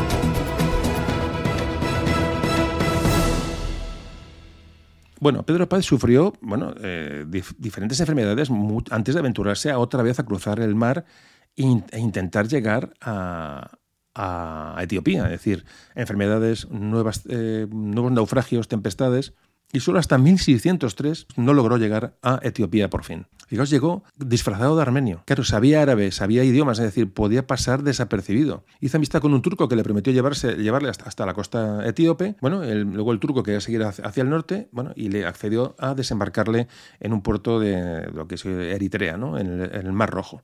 En esta ocasión parece que ya no hay problemas, desembarca en la costa africana, cerca de, bueno, para acercarse a, la, Etiopía, que era su, objetivo. Se sabe que esto ocurre porque manda noticias a la misión jesuita de Fremona, que es una ciudad que está, Fremona, que está al norte de Etiopía. Bueno, se interna en el país y al final llega a la ciudad de Debaroa, era una capital de una provincia importante de Etíope y desde allí es escoltado por soldados del Negus, del emperador etíope, que sabe de su llegada y sigue camino hasta Fremona, esta ciudad importante al norte. Jornadas agotadoras, viajes agotadores, viajes increíbles, pero por fin ya estaba en Etiopía y parece ser que a salvo, es decir, la misión de Páez iba a comenzar. Su verdadera labor, o por lo menos para lo que se había preparado durante tantísimo tiempo, no era fácil, es decir, que la evangelización de la zona era complicada, porque el cristianismo que imperaba en Etiopía tenía siglos de tradición, costumbres muy arraigadas, ritos antiguos, digo, un, cristianismo anticuado prácticamente, mm, bueno, de lo que llegó de, Roma, ¿no? En, a los primeros años eh, después de Cristo ese catolicismo romano, ¿no? que es el que previvía allí. Pero Páez era una persona alegre, formada, excelente conversador, una persona muy abierta, persona inteligente, una persona perspicaz, eh, aparte de que tenía don de gentes, y esto es lo que le abrió muchísimas puertas, muchísimas puertas, aparte de esa gran formación que tenía mm, personal, técnica, es decir, que le hizo, bueno, que, que fuera admirado por, por, todas las personas que iban, se le iban presentando realmente, ¿no? De, personas importantes, se las iba ganando, bueno, con esa gran personalidad, ¿no? Eh, eh, de hecho, él sabía que ganándose a los reyes, bueno, pues eh, se ganaba un poco al, al, país entero, ¿no? A las gentes entero. Él que llegaba a, las realezas o a, los, a, la, a, la, cabeza de las sociedades de una, una manera sencilla. De hecho, en Etiopía, Paez narra que conoció a tres reyes sucesivos a un, tal Jacob, a Zadengel y a Socinos o Susinios. Esos son los que él narra que conoce. Y se ganó el afecto de, de, los tres. Es decir, de hecho, a los dos últimos los llegó a convertir al catolicismo. O sea, que fijaos la importancia que, o la facilidad o la, capacidad de paz. Y ya digo, sus, todos estos años de su vida, bueno, se entregó a esa labor de evangelización en Etiopía que fue absolutamente rica y absolutamente próspera. Eh, eh, fue consejero de reyes, es decir, fue un, personaje fundamental. Ya digo que, sobre todo, la huella que ha dejado, la huella escrita y la huella que dejó, que ahora hablaremos, que dejó ahí en, Etiopía. Eh, pero bueno, vamos a hablar de, un tema importante, eh, porque, Pedro Páez es muy conocido, porque muchos conocéis a este personaje, estoy convencido, lo habéis hablado hablar de él, que por lo que se conoce a Pedro Páez, no es por esto que hemos hablado ahora mismo y vamos a hablar después, sino porque es el descubridor o el primer europeo que ve las fuentes del Nilo. Creo que esto es importante hablar de ello, del Nilo, que es el río probablemente, probablemente el río culturalmente, si no el más importante, lo más importante del mundo, con el Tigris, con el Éufrates, bueno, todos los ríos, todos los ríos grandes son importantes culturalmente, porque realmente han, acogido todas civilizaciones, ¿no? Eh, cualquiera, el Danubio, los ríos que hay en China, me da igual, ¿no? Eh, em, pues eso, eh, no, no, los ríos grandes significa agua, riqueza, vida y, y civilizaciones, ¿no? Pero el río parece que, digo, perdón, el río, el Nilo parece que lo tenemos eh, bueno, más idealizado. Y he querido hablar un poco del Nilo en concreto, eh, de un tema colateral que me ha parecido importante de tratar, que bueno, que, aunque se salga un poquito del tema que, vamos a tocar hoy, quería hablarlo. Entonces nos va, nos va, a ayudar Javier a conocer este asunto. En muchos de los audios que ya muchos, eh, que muchos le conocéis, y bueno, vamos a hablar con Javier sobre el Nilo y a ver qué nos, a ver qué aprendemos sobre este tema. Venga, seguimos enseguida.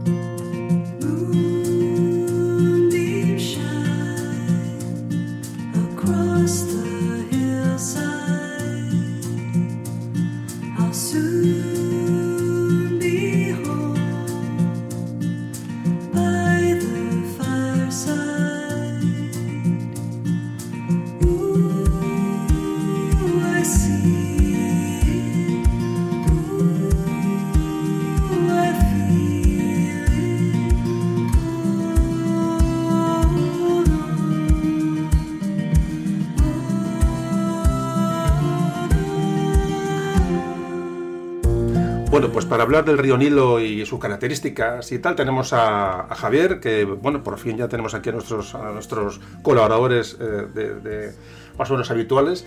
Y, bueno, nos va a hablar del río Nilo, sus características geográficas, eh, culturales, etcétera, bueno, para enlazarlo con el tema de hoy de, de Pedro Páez, que al fin y al cabo es uno de los de los descubrimientos que, hace este personaje y que era importante, bueno, darle importancia al río, la importancia que tiene. Entonces, hola Javier, ¿cómo estamos? Hola, muy buenas, ¿qué tal? ¿Cuánto tiempo? Pues sí, mucho tiempo. Vamos a hablar del río Nilo. ¿Qué nos puedes contar de Nilo? Así, características, en fin, vamos a empezar a hablar del, tema. ¿Qué nos, qué nos cuentas? Bueno, eh, la longitud del río Nilo es de 6.853 kilómetros, que lo convierten en el segundo río más largo del mundo después del, del Amazonas, que, cuya longitud es de 7.062 kilómetros. O sea que entonces el Amazonas, mm, tal y como yo había estudiado en mi época, no es el más. eh, perdón, el Nilo no es el más largo, es el Amazonas. Sí, sí, claro. Mm, Aunque durante siglos fue considerado el, el río más largo del mundo, las mediciones que se hicieron en los años 2007 y 2008 constataron que el Amazonas es el río más largo del mundo, dejando al Nilo en segundo lugar. Bueno, el Nilo pasa actualmente por 11 países y, y riega cerca de 3,4 millones de kilómetros cuadrados, lo que, para hacernos una idea, supone el 10% del continente africano. Bueno, qué barbaridad, el 10%. Riga el Nilo, madre mía, qué, qué bárbaro. Sí. Otro dato interesante es que hasta, hasta el año 2004 no se había recorrido el Nilo de principio a fin. Eh, los dos exploradores que, que lo lograron tardaron unos cuatro meses. Cuatro meses en recorrer el Nilo desde, desde los, digamos, su, su inicio hasta la desembocadura del Mediterráneo. Qué barbaridad, cuatro meses. Y bueno, lo más importante que, que nos afecta al audio de hoy es que el Nilo tiene dos fuentes principales, el Nilo Blanco y el Nilo Azul. El Nilo Blanco arranca en la región de los grandes lagos de, de África Central. Su fuente más lejana no está completamente identificada, pero se ubica en Ruanda o en Burundi, posiblemente. Eh, Aunque el blanco es la corriente principal, es el Nilo Azul la fuente de la mayor parte del agua y del suelo fértil. O sea que el Nilo Azul, que es el que afecta a nuestro personaje, es, eh, eh, es, es el importante, ¿no? Y mm, Sí. ¿Más, ¿Más caudal o cómo? Sí, de, de hecho, precisamente contribuye aproximadamente entre el 80 y el 90% del, del caudal del Nilo. El 80, el 90%. Por ubicarlo en, geográficamente, comienza, el Nilo Azul comienza en el lago Tana, en Etiopía, y fluye hacia Sudán desde el, desde el sureste. En la región del delta del, río Nilo vive alrededor de la mitad de la población de Egipto, unos 40 millones de personas. Hay que decir que el Nilo fue un elemento fundamental para el florecimiento de la civilización del antiguo Egipto. La mayor parte de sus ciudades se encontraban en el valle del Nilo y en su delta, al norte de Asuán. El Nilo fue vital para la cultura egipcia desde la Edad de Piedra. En torno al, al año 8000 a.C., el cambio del clima y la desertización desecaron las tierras de caza y pastoreo de- del África septentrional. Bueno, como hablábamos, muchos habitantes migraron y se asentaron junto al Nilo, en donde desarrollaron una economía agrícola y una sociedad en torno al cauce. Un dato muy, muy llamativo es que se estima que el actual Nilo es al menos el quinto río que ha fluido hacia el norte desde las tierras altas etíopes, que visitó Pedro Páez. El quinto río que ha fluido, explícanos eso. Se sabe que existió un antiguo Nilo llamado Eonilo durante el periodo del Mioceno, 23 a 5 millones de años. Espera, espera, de 23 a Mioceno, de 23 millones a 5 millones de años. Sí, durante el, durante el Mioceno se produjo el aislamiento del Mediterráneo, que se evaporó, y el Nilo bajó su curso hasta 2.400 metros por debajo del Cairo. Espera, espera, o sea que en el Mioceno, o sea, hace entre 5 millones y 23 millones de años, la, la horquilla es, eh, ahí no se mojan, pero dices que se evaporó el Mediterráneo y que el Nilo bajó su curso por, hasta 2.400 metros por debajo del actual Cairo. ¡Qué barbaridad! Claro, es que el tiempo, estos son, son cifras, claro, que te, que te, que te, que te arrollan, ¿no? Sí, claro. Y, y- Y, aquel, bueno, y de aquel río antiguo que queda nada, nada, hoy en día es, es un enorme cañón lleno de, de sedimentos. lleno de sedimentos, claro, claro. Otro dato es que el Nilo Azul se conectó al Nilo principal hace entre unos 70.000 y 80.000 años. O sea, nuestro río azul, el que, con, el que mm, conoce Pedro Páez, se conecta al Nilo principal hace 70.000, 80.000 años. Bueno, es que bueno, bueno, son cifras que te, que te, te abruman. Sí, Pero, desde luego que sí. y, y como curiosidad, eh, la superficie del, del Nilo se ha congelado en al menos dos ocasiones a lo largo de la historia, en el año 829 y en, y en el 1010. Claro, la historia que, que se conoce, claro, evidentemente, la historia don- donde hay registros, o sea, que se ha, se ha congelado el Nilo, en, en- más no hace tanto, en el año 1000. Curioso, curioso. Eh, el Nilo se desbordaba cada año y hacía que sus riberas fuesen sumamente fértiles.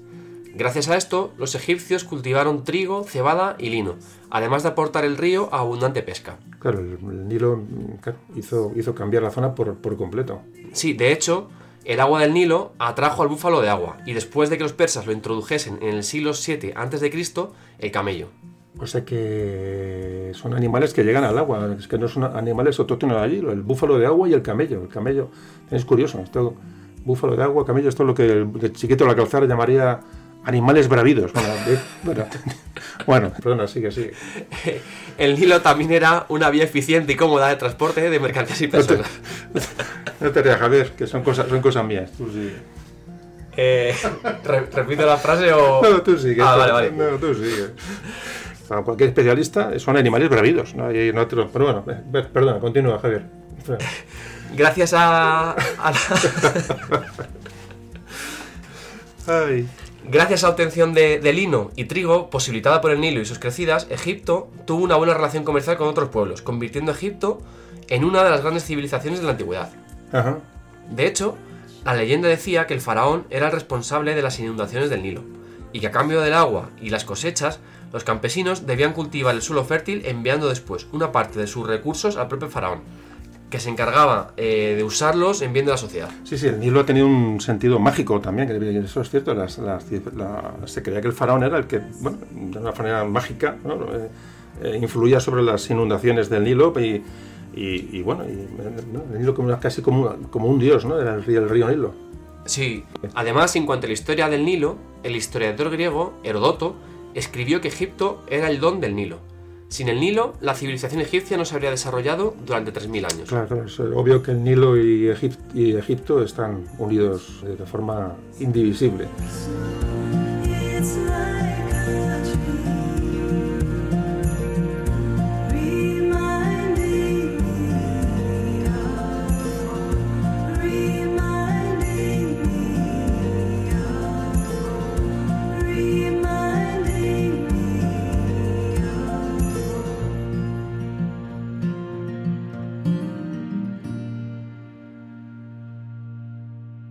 Pues ¿qué? vamos a bueno vamos a centrarnos un poquito en la búsqueda de la fuente del Nilo, que lo que bueno eh, históricamente luego, bueno, logró logró, logró eh, acreditar eh, Pedro Páez. Cuéntanos qué sabemos de las de las fuentes del Nilo. Sí, a pesar de, de los intentos de griegos y romanos, que fueron incapaces de atravesar el, el Sud, región pantanosa formada por el Nilo Blanco en el Sudán del Sur, el curso alto del Nilo permaneció inexplorado en su mayor parte.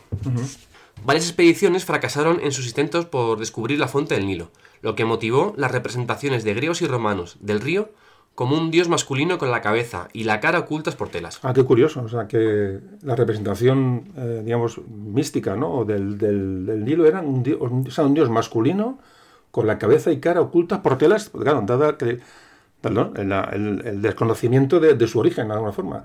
Claro, eso por eso la importancia de, de descubrir las, fu- las fuentes del Nilo y documentarlas. Esta parte, esta parte no, tenía, no tenía ni idea. Bueno, sigue, sigue, Javier, perdona. Agatárquidas, historiador y geógrafo griego del siglo II a.C., registró que en tiempos de Ptolomeo II, una expedición militar había remontado lo suficiente el curso del Nilo Azul, como para determinar que la causa de las inundaciones veraniegas eran las fuertes lluvias estacionales en el macizo etíope. Ajá. Sin embargo, no se cree que ningún europeo de la antigüedad alcanzara el lago Tana. Los europeos prácticamente no consiguieron nuevos datos sobre los orígenes del Nilo hasta el siglo XVI, cuando Pedro Páez llega a Etiopía y visita el lago Tana y la fuente del Nilo Azul en las montañas al sur del lago.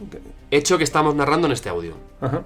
A pesar de que James Bruce declaró haber sido el primer europeo en visitar esa fuente a finales del siglo XVIII, se ha demostrado que Pedro Páez, nuestro, nuestro protagonista, fue el descubridor. Ajá. Y este James Bruce, de, que era escocés, ¿no? Sí, eso es. El Nilo Blanco era incluso más misterioso e incomprendido, y en la antigüedad se pensaba, equivocadamente, que el río Níger era en realidad el curso alto del Nilo Blanco. Así, Plinio el Viejo escribió que el Nilo tenía sus orígenes en una montaña de la Baja Mauritania. Claro, es que esta gente claro, están deseando encontrar las fuentes, pero ah, no tienen información. Además, eran territorios casi que eran muy difíciles de explorar, pero por. por está leyendo un poco sobre el tema y, claro, y, y por accidentes geográficos, sobre todo, claro, y por tribus hostiles, a- a- avanzar hacia el sur de África descubrir, era, era prácticamente imposible. Pero claro, para ellos, para la antigüedad era un, un enigma la- el origen del Nilo. La verdad que es un tema muy, muy curioso. Perdona, Javier, que te voy interrumpiendo, pero. Nada, nada, sin problema. Venga, cuént- cuéntanos más cosas. Eh, bueno, el lago Victoria fue contemplado por europeos por primera vez en, en el año 1858 por el explorador británico John Hanning Speke.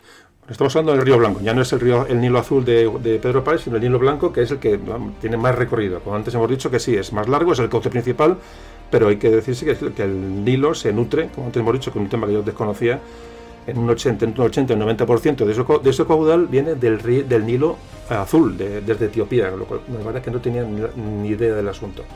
Eh, bueno, ¿qué más nos puedes contar en el Nilo, Sí. eh, Javier? De hecho, creyendo haber encontrado la fuente del Nilo al ver por primera vez esta gran extensión de aguas abiertas, Speke le dio el nombre de la soberana de- del Reino Unido, Victoria, al lago. Claro, el famoso lago Victoria. Claro, como no, los ingleses, claro, tienen, tienen que apuntar también todo- todos los descubrimientos. ¿Y qué más? Barton, su compañero de expedición, que se había estado recuperando de una enfermedad descansando algo más al sur, en el lago eh, Tanganica, montó en cólera al saber que Speke había dado por demostrado que su descubrimiento era la auténtica fuente del Nilo, cuando Barton lo consideraba aún como algo sin certificar. Claro, esto, ahí, claro, claro, esta historia también, es, también es, es interesante, claro. Claro, de hecho se originó un intenso debate dentro de la comunidad científica de la época e incitó a muchos otros exploradores a confirmar o refutar el descubrimiento de Speke. O sea, que se montó un lío en cuanto al origen del Nilo, del Nilo, Sí. Nilo Blanco entre, entre estos, eh, estos eh, exploradores, ¿no? Claro. Más tarde, el explorador y misionero británico David Livingstone fracasó en su intento de confirmar las aseveraciones de Speke, al desplazarse demasiado al oeste y entrar en la cuenca del Congo. O sea, que había verdadera mm, pasión por encontrar las, las fuentes del Nilo. Es, es vamos, es... O sea, se volcaron, los, este- en este caso, los ingleses en encontrar el, el origen. Sí, eh, de hecho, finalmente fue el explorador galés Henry Morton Stanley quien confirmó la veracidad del descubrimiento de Speke al circunnavegar el lago Victoria y describir la gran salida de agua de las cataratas Ripon en la orilla norte. O sea, que al final se confirma que es el lago Victoria por este famoso Stanley. O sea, que al final se confirma que es el lago Victoria, el, bueno, la- la- bueno, la- el origen más o menos de- del Nilo, aunque parece que está más arriba, pero bueno. Fue durante este viaje en el que se supone que Stanley saludó al explorador británico con las palabras ¿El doctor Livingstone, supongo? Sí, este es un tema a los que tenemos ya más años. Hubo películas, yo creo que era Spencer Tracy, el autor de la película, que salían eh, Stanley y Livingstone. Hay una película inglesa que habla de esto, además es una frase que supone que, que se encuentran allí en el medio de África buscando los dos el origen del Nilo, en el Livingstone y en Stanley, y se encuentran allí y esa pregunta, bueno, no sabemos si, si sucedió o no, pero es la, la que ha pasado la historia. Y, y en el cine también la ha tratado, ya digo, lo que somos, tenemos algún año más. Tú, esto ni te suena, ¿no, Javier? Nada, No, ni nada. te suena, lógicamente. Yo creo que era película en blanco y negro, o sea que que, pero sí, le encuentra enfermo a, le encuentra Stanley, le encuentra a Livingstone enfermo ahí aburrido de buscar el Nilo y le dice el, doctor Livingstone supongo, como diciendo quién, quién iba a ser, ¿no? Sino allí metido en aquella selva. Son, son cosas de la historia también interesantes. Bueno, y bueno, pues y mm, para acabar, que recientemente que tenemos de- del Nilo, que hay ¿no? que se ha averiguado a última hora, los últimos años de, sobre el río Nilo. Sí, bueno, ya en el siglo XXI, el, el 28 de abril de 2004, el geólogo Pascual Escaturro y su compañero, experto en kayak y cineasta documental eh, Gordon Brown, fueron los primeros en navegar el Nilo Azul, desde el lago Tana, en Etiopía, a las playas de Alejandría sobre el Mediterráneo. Filmaron su aventura y la emitieron en una película denominada El misterio del Nilo, además de escribir un libro con el mismo título. El misterio del Nilo, digo, pues alguien la puede encontrar en la película y tiene, además no es una película, es una filmación eh, documental del viaje de esta gente en el 2004. Pues si yo si puedo la, la buscaré porque me apetece, me apetece verla, la verdad. Un año más tarde, el 30 de abril de 2005, un equipo conducido por los sudafricanos Peter Meredith y Henry Kodeche fueron los primeros en navegar la parte más remota del Nilo, en el bosque de Nyungwe, en Ruanda. O sea que se- esta gente sí buscó las fuentes de verdad metidos ya en, en plena selva. Sí, bueno, y un año más tarde, el 31 de marzo de 2006, tres exploradores de Gran Bretaña y Nueva Zelanda, liderados por Neil MacGregor, reclamaron haber sido los primeros en viajar por el río desde una nueva fuente en la selva tropical de Nyungwe, en Ruanda, descubriendo que el Nilo es 107 kilómetros más largo que lo que estaba previsto anteriormente.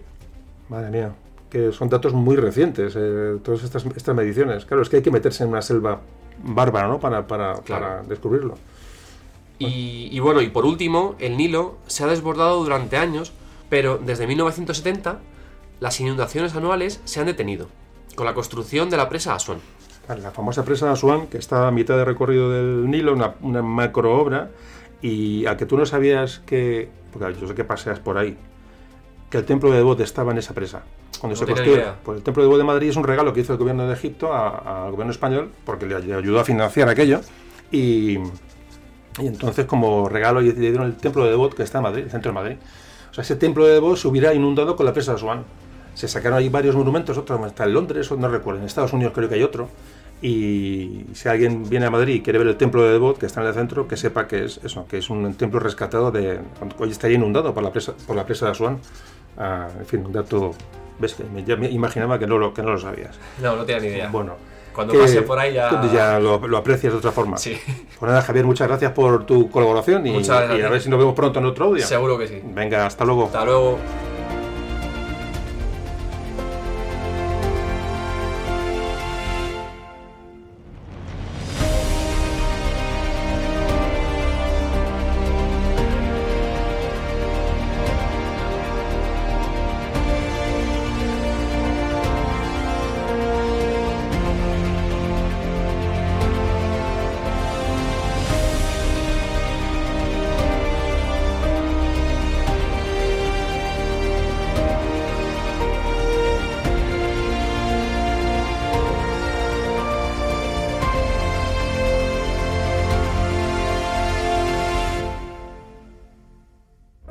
Bueno, después de hablar con Javier del Nilo, de esta descripción que os ha hecho tan, tan profunda del Nilo, ya entendemos un poco mejor la importancia del río y podemos hablar de, de la importancia del descubrimiento de las fuentes del Nilo por Pedro Páez. Las fuentes del Nilo Azul, que es concretamente el Nilo que, que, o esa zona del Nilo que descubre Páez, fueron durante miles de años, como antes contaba Javier, uno de los retos más importantes para los exploradores. Es decir, los egipcios, griegos y romanos buscaron su nacimiento sin éxito. No pudieron llegar más allá de la unión de, los, de ambos ríos, del blanco y el azul, del Nilo blanco y el Nilo azul, porque había cataratas, había cañones, había accidentes geográficos que se lo impedían. Bueno, pues ese, ese objetivo tan importante de descubrir la fuente del Nilo que tantos exploradores buscaron de, de la antigüedad y que muchos, de hecho, se adjudicaron mintiendo ¿no? de que habían llegado a la fuente del Nilo todo, con muchas falsedades, digamos, ha sido uno de los símbolos de viajes de exploradores a África. Es decir, pero durante los siglos XVIII y XIX, posteriormente, muchos exploradores iban buscando el Nilo, como, bueno, como todos saben, conocéis, ¿no? los exploradores ingleses sobre todo. ¿no? Y fijaos la, la, importancia del Nilo, la importancia bueno, de, de, geográficamente de que tenía el Nilo para descubrir sus fuentes y su origen. Es decir, era, un, algo que quitaba un poco el sueño a los, a los exploradores. Bueno, pues en la antigüedad los, las fuentes del Nilo, el origen del Nilo dio lugar a, leyendas, a desarrollar la imaginación de muchos, autores, de, supuestos exploradores que dicen que lo conocieron, de manera falsa. Es decir, fijaos la importancia que tenía el descubrimiento de la fuente. Entonces, en cuanto a la fuente del, Nilo y Pedro Páez, hay que decir que Etiopía era, desde la época, desde la antigüedad, digamos, el lugar de nacimiento del Nilo, como ya hemos visto. De hecho, fijaos cómo los turcos lo sabían y que eh, eh, lo intuían y estaban preocupados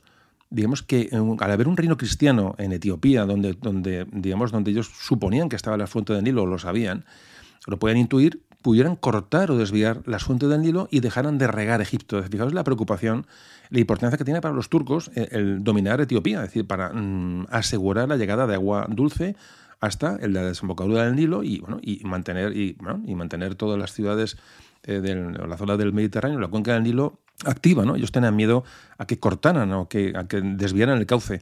Bueno, esto era, era imposible hacerlo, pero bueno, pero, pero mmm, temían que se pudiera eh, llegar a realizar.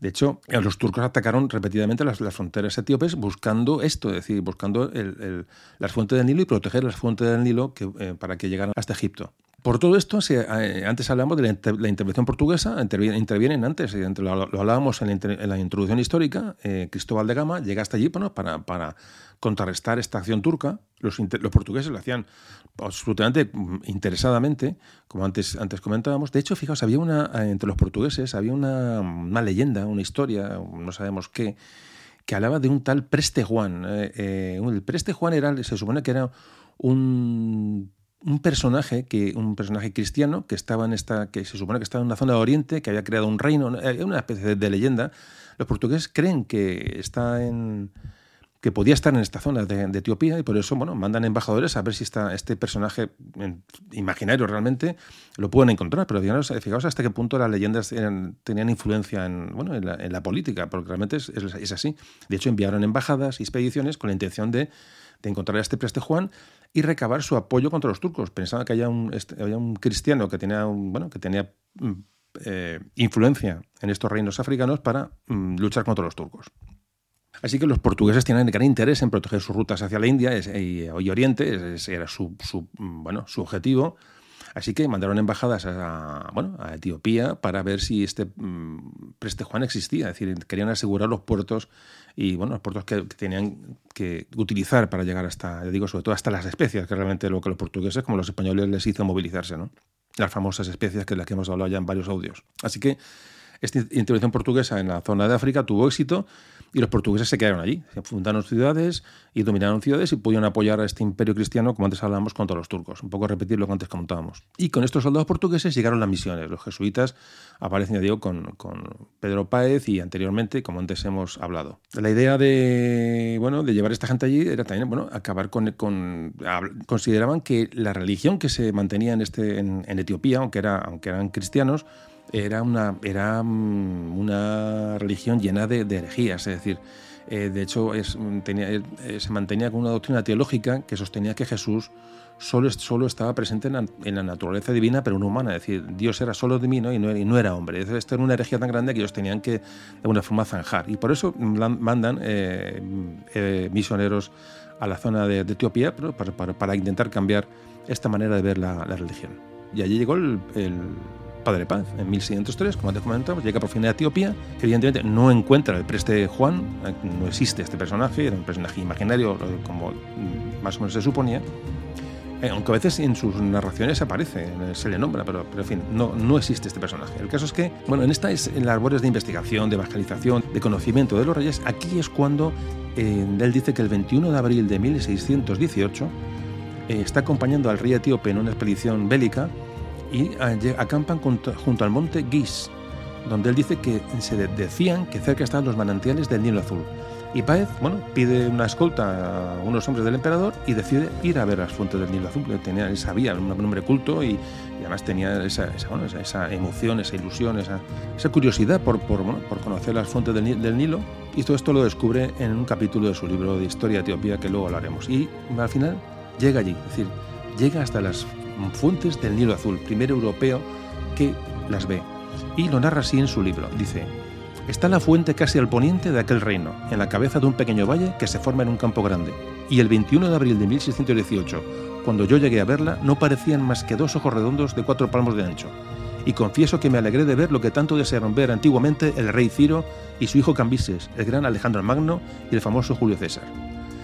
Bueno, esto es lo que narra Páez en su libro. Un Páez humilde. Luego hablaremos de, la personalidad de Páez. Una persona muy humilde, muy poco personalista, como luego veremos. Eh, bueno, él ahí confiesa un pequeño punto de orgullo, ¿no? De que, que ha llegado un- al lugar donde grandes fam- hombres famosos de la historia no, no pudieron llegar y bueno, ya está. Y automáticamente pasa a describir cómo era aquello, la zona, las tierras, los personajes, las sociedades, la fauna, la, es, es- es, eh, en ningún momento él presume para nada, para nada. De hecho, de hecho es un personaje como ahora veremos ha descubierto relativamente bueno hace nada realmente, ¿no? Fijaos, eh, él nunca se dio mm, autobombo para nada.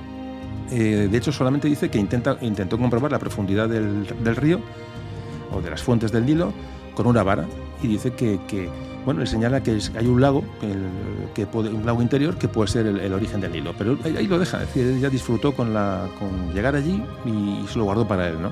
Define una serie de cuestiones que luego se comprobó que son reales, define un poco el paisaje, los alrededores, lo, cómo, se accedía, cómo se accedía a las fuentes, con lo cual se comprueba que realmente estuvo allí, ¿no?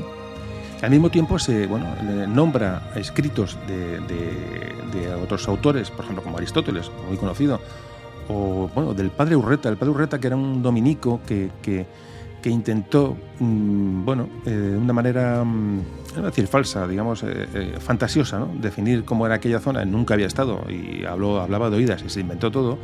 Ahora hablemos un poco de las pugnas de los dominicos y los, y los jesuitas. Páez se dedica un poco a, a- definir o a describir lo que él ve, digamos, dejando mm, como erróneas las descripciones que hizo en su Aristóteles de la zona o este padre Urreta dominico. Eh, ya digo, de una manera absolutamente humilde. eh, es lo que más, eh, lo que más sorprende de, de Páez. O sea, había una gran pugna con los, los dominicos eh, eh, en este momento en cuanto a descubrimiento, en cuanto a exploración, en cuanto a evangelización.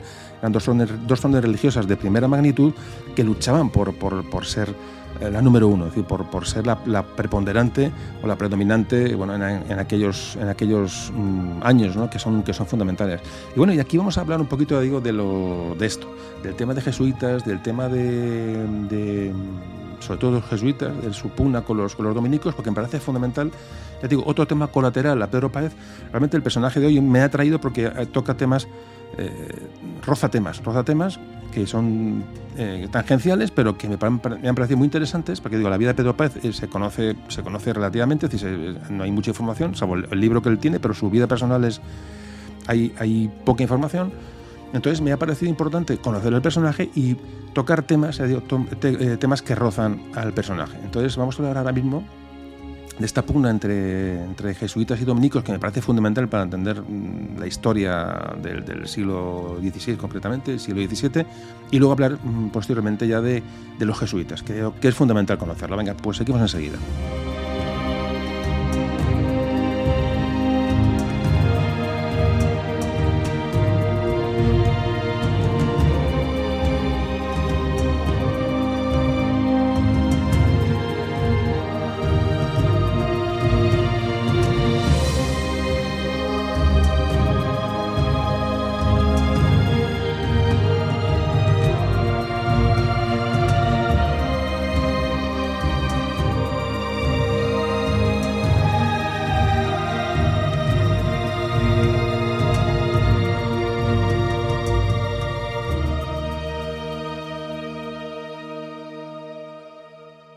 Bueno, hubo una gran controversia eh, en el siglo XVI entre dominicos y jesuitas, ya digo, por de las órdenes más importantes, eh, sobre la, la gracia, la gracia divina. Hubo una gran controversia teológica.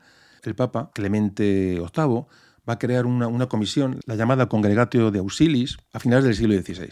El tema, como antes decía, de, de esta controversia, de este choque teológico, y el punto crucial fue la, la compatibilidad de la gracia divina con la libertad del hombre, la libertad humana. Son temas teológicos, pero bueno, fijaos la, que se monta aquí. ¿Cómo pueden convivir el resultado infalible de la gracia, de la gracia divina, y la libertad del hombre? Es decir, algo, que chocaba. Bueno, los dominicos declararon que los jesuitas concedían demasiado, digamos, a la, a la libertad humana, al libre albedrío, y a su vez los jesuitas se quejaron de que los dominicos, digamos, no salvaguardaban la libertad humana y se acercaban a las ideas calvinistas protestantes. O sea, entonces ahí empieza una gran controversia que, que comienza en el año 1581 y se va a, va a durar nada más, y nada menos que seis años. El Papa Clemente VIII eh, tomó el asunto de primera mano y ordenó a ambas partes que, eh, bueno, que esperaran la decisión de, Roma, de la sede apostólica, que iba a decidir sobre el tema. El Papa pidió, pidió opinión en varias universidades, a teólogos, de, de- sobre todo españoles, y todos los teólogos presentaron durante tres, cuatro años, presentaron informes en las universidades presentaban, informes, eh, digamos, eh, la Universidad de Salamanca, la Universidad de Alcalá, la Universidad de Sigüenza, varios obispos participaron presentando informes sobre, sobre esta controversia de la gracia, es decir, de la, fijaros lo que estamos hablando, ¿no? Y importante que entonces la religión, es que lo decimos de la gáfara de la época, es que si nos metemos en el siglo XVI, siglo XVII, la religión era el motor de las sociedades, era lo que movía a reyes, movía, a- movía todo, es decir, en la política. Todas las guerras de religión que se produjeron en, Europa en esta época, lo que hemos hablado, es tremendo, es tremendo. Entonces, lo que, lo que nos puede parecer algo, hoy, bueno, algo que, que- que, bueno, se podía soslayar, en aquella época había que, había que decidirse. Había dos órdenes religiosas que eran potentísimas eh, dirimiendo el tema de la gracia divina. O sea, ya digo que lo que nos puede parecer algo, algo extraño, en aquella época era, era fundamental. Eh, me he ido del tema que os estaba contando. Vale, sí, entonces que, que, mm, en esta, comisión que nombra el Papa Clemente VIII no se aclara, es decir, y, entonces em, llama a los dominicos y jesuitas a comparecer ante él con varios teólogos a ver, bueno, a explicar, explicar sus doctrinas e intentar zanjar esas diferencias. Bueno, estas conferencias se, extendieron durante un año entero. Al final, Clemente VIII, yo que estaba, Clemente VIII estaba aburrido de unos y otros, me, lo imagino, en 1605 murió, yo creo que murió Clemente VIII de, aburrimiento la- de este tema. Eh, llegó León XI y luego llegó Pablo V. Y en presencia de Pablo V siguieron los, los, debates. Esto fue eterno, eterno. Al final, después de 20 años de discusión, fijaos lo que estamos hablando, eh, con 85 conferencias en presencia de, va- de varios papas, no se resolvió la cuestión. Y al final se, puso fin a las disputas. Hubo un decreto del Papa en 1607 que dijo, tanto a dominicos y jesuitas, les dijo que defendieran su propia doctrina y les prohibió les prohibió a cada uno censurar cualquier opinión opuesta y les mandó esperar bueno, cuando llegara una decisión de, de Roma, del Papa, de la sede apostólica sobre el asunto. Decimos, ya se acabó el tema, que cada uno defienda lo que quiera, pero esperad una decisión cuando llegue, si es que llega, y cada uno lo suyo. Fijaos el aburrimiento ya que, que tenía el tercer Papa que vivió esta, esta, esta discordia. ¿no? Así que al final eh, la Inquisición, eh, por medio del Papa, eh, lanza un decreto de 1 de diciembre de 1611 que prohíbe la publicación de cualquier libro eh, en relación con, con esto, con la gracia divina y, la, y, esta, y esta pugna entre jesuitas y dominicos.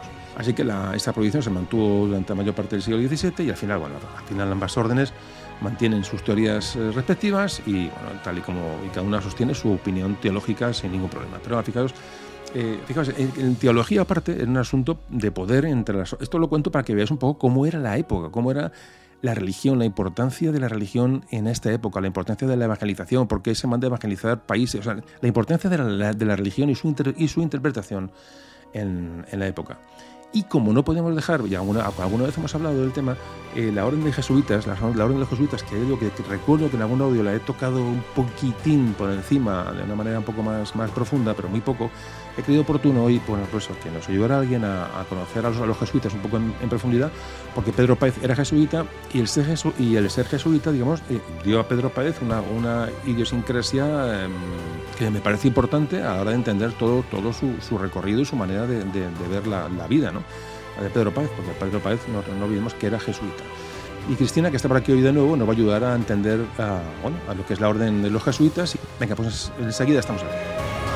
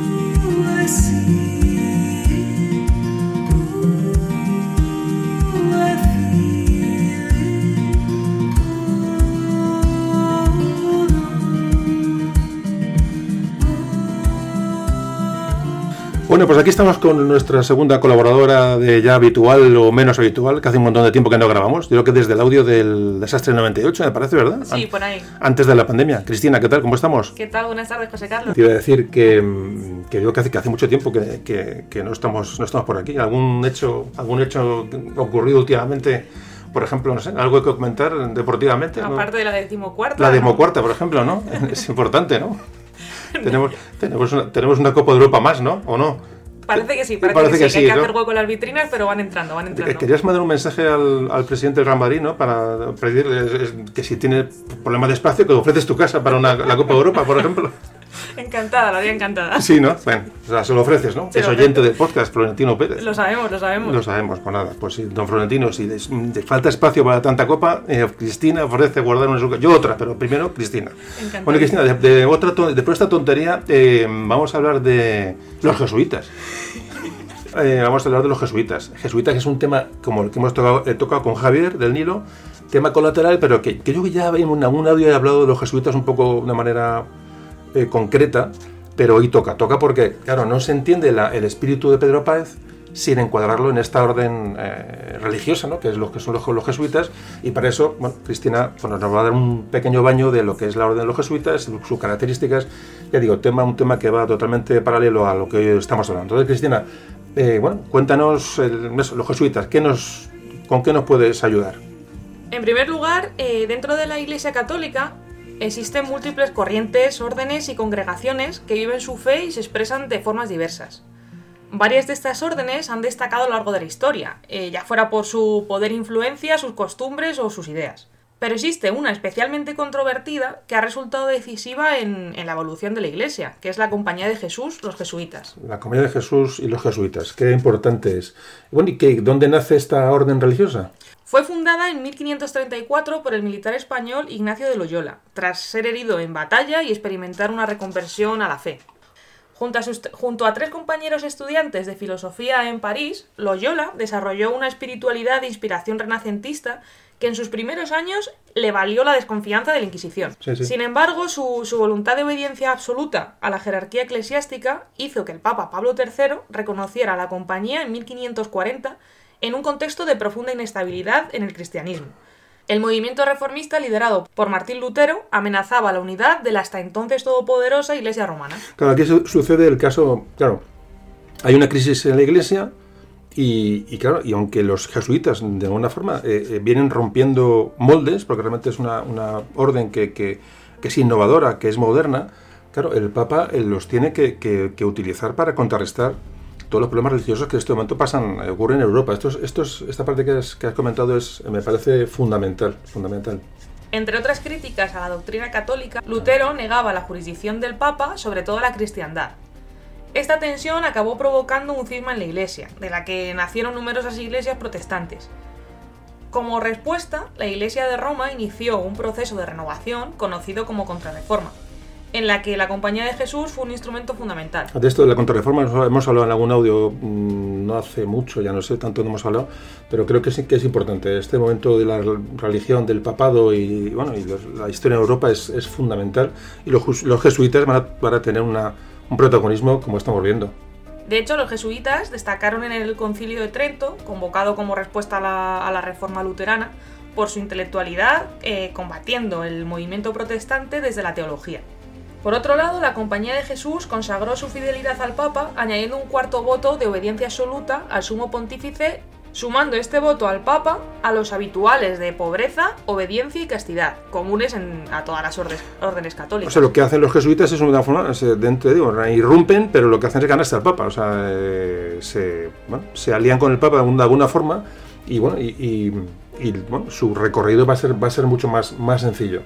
Los jesuitas se transformaron así en los milicianos del Santo Padre, reafirmando su autoridad frente a la Reforma y las continuas limitaciones que, que le imponían las monarquías católicas de España y Francia. Así es.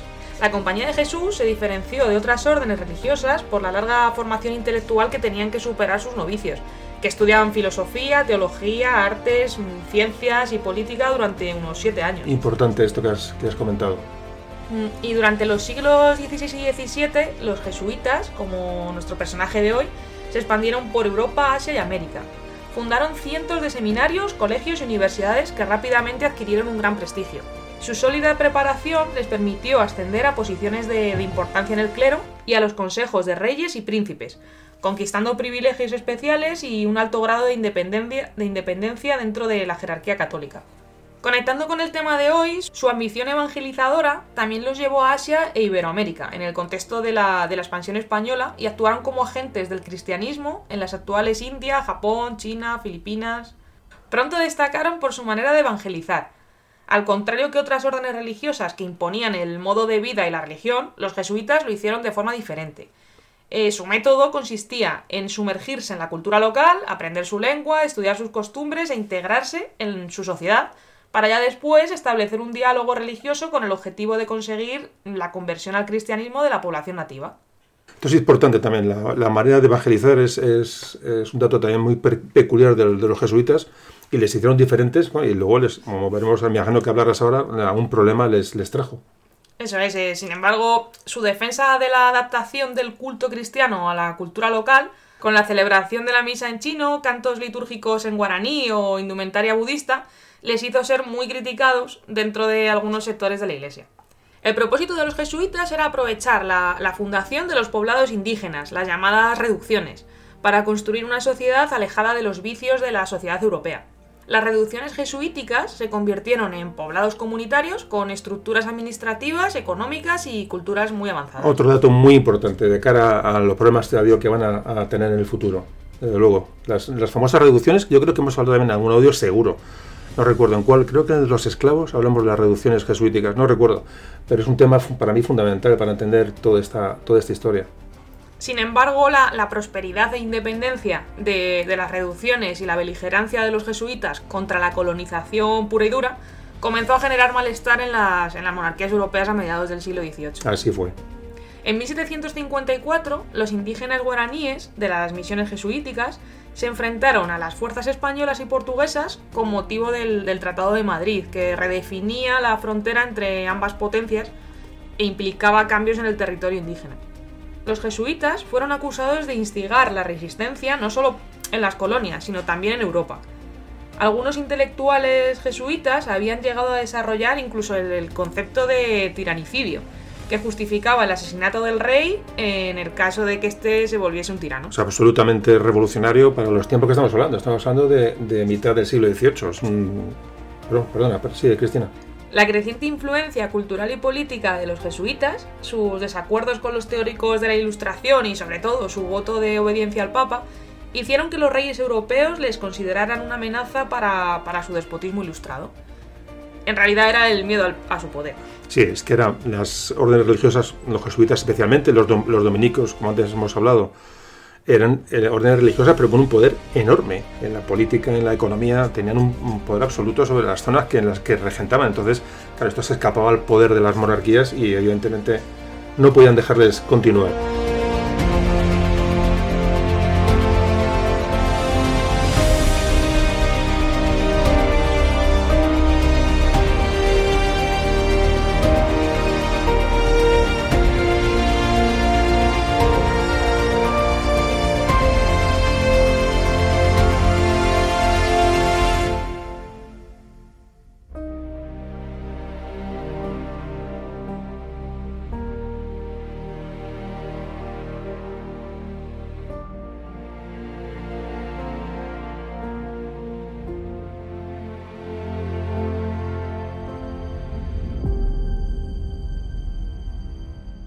Pues, sí, efectivamente la cosa tenía que, terminar mal. En, en 1758, pocos años después, fueron expulsados de Portugal y sus dominios. Y en 1767 de España y, y sus territorios de ultramar.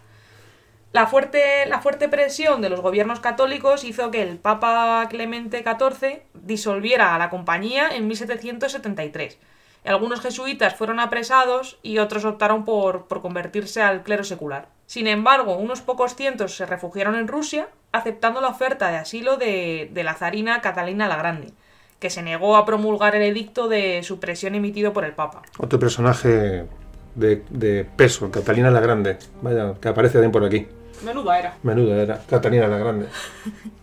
La Compañía de Jesús no fue restituida hasta 41 años más tarde, en- ya en 1814.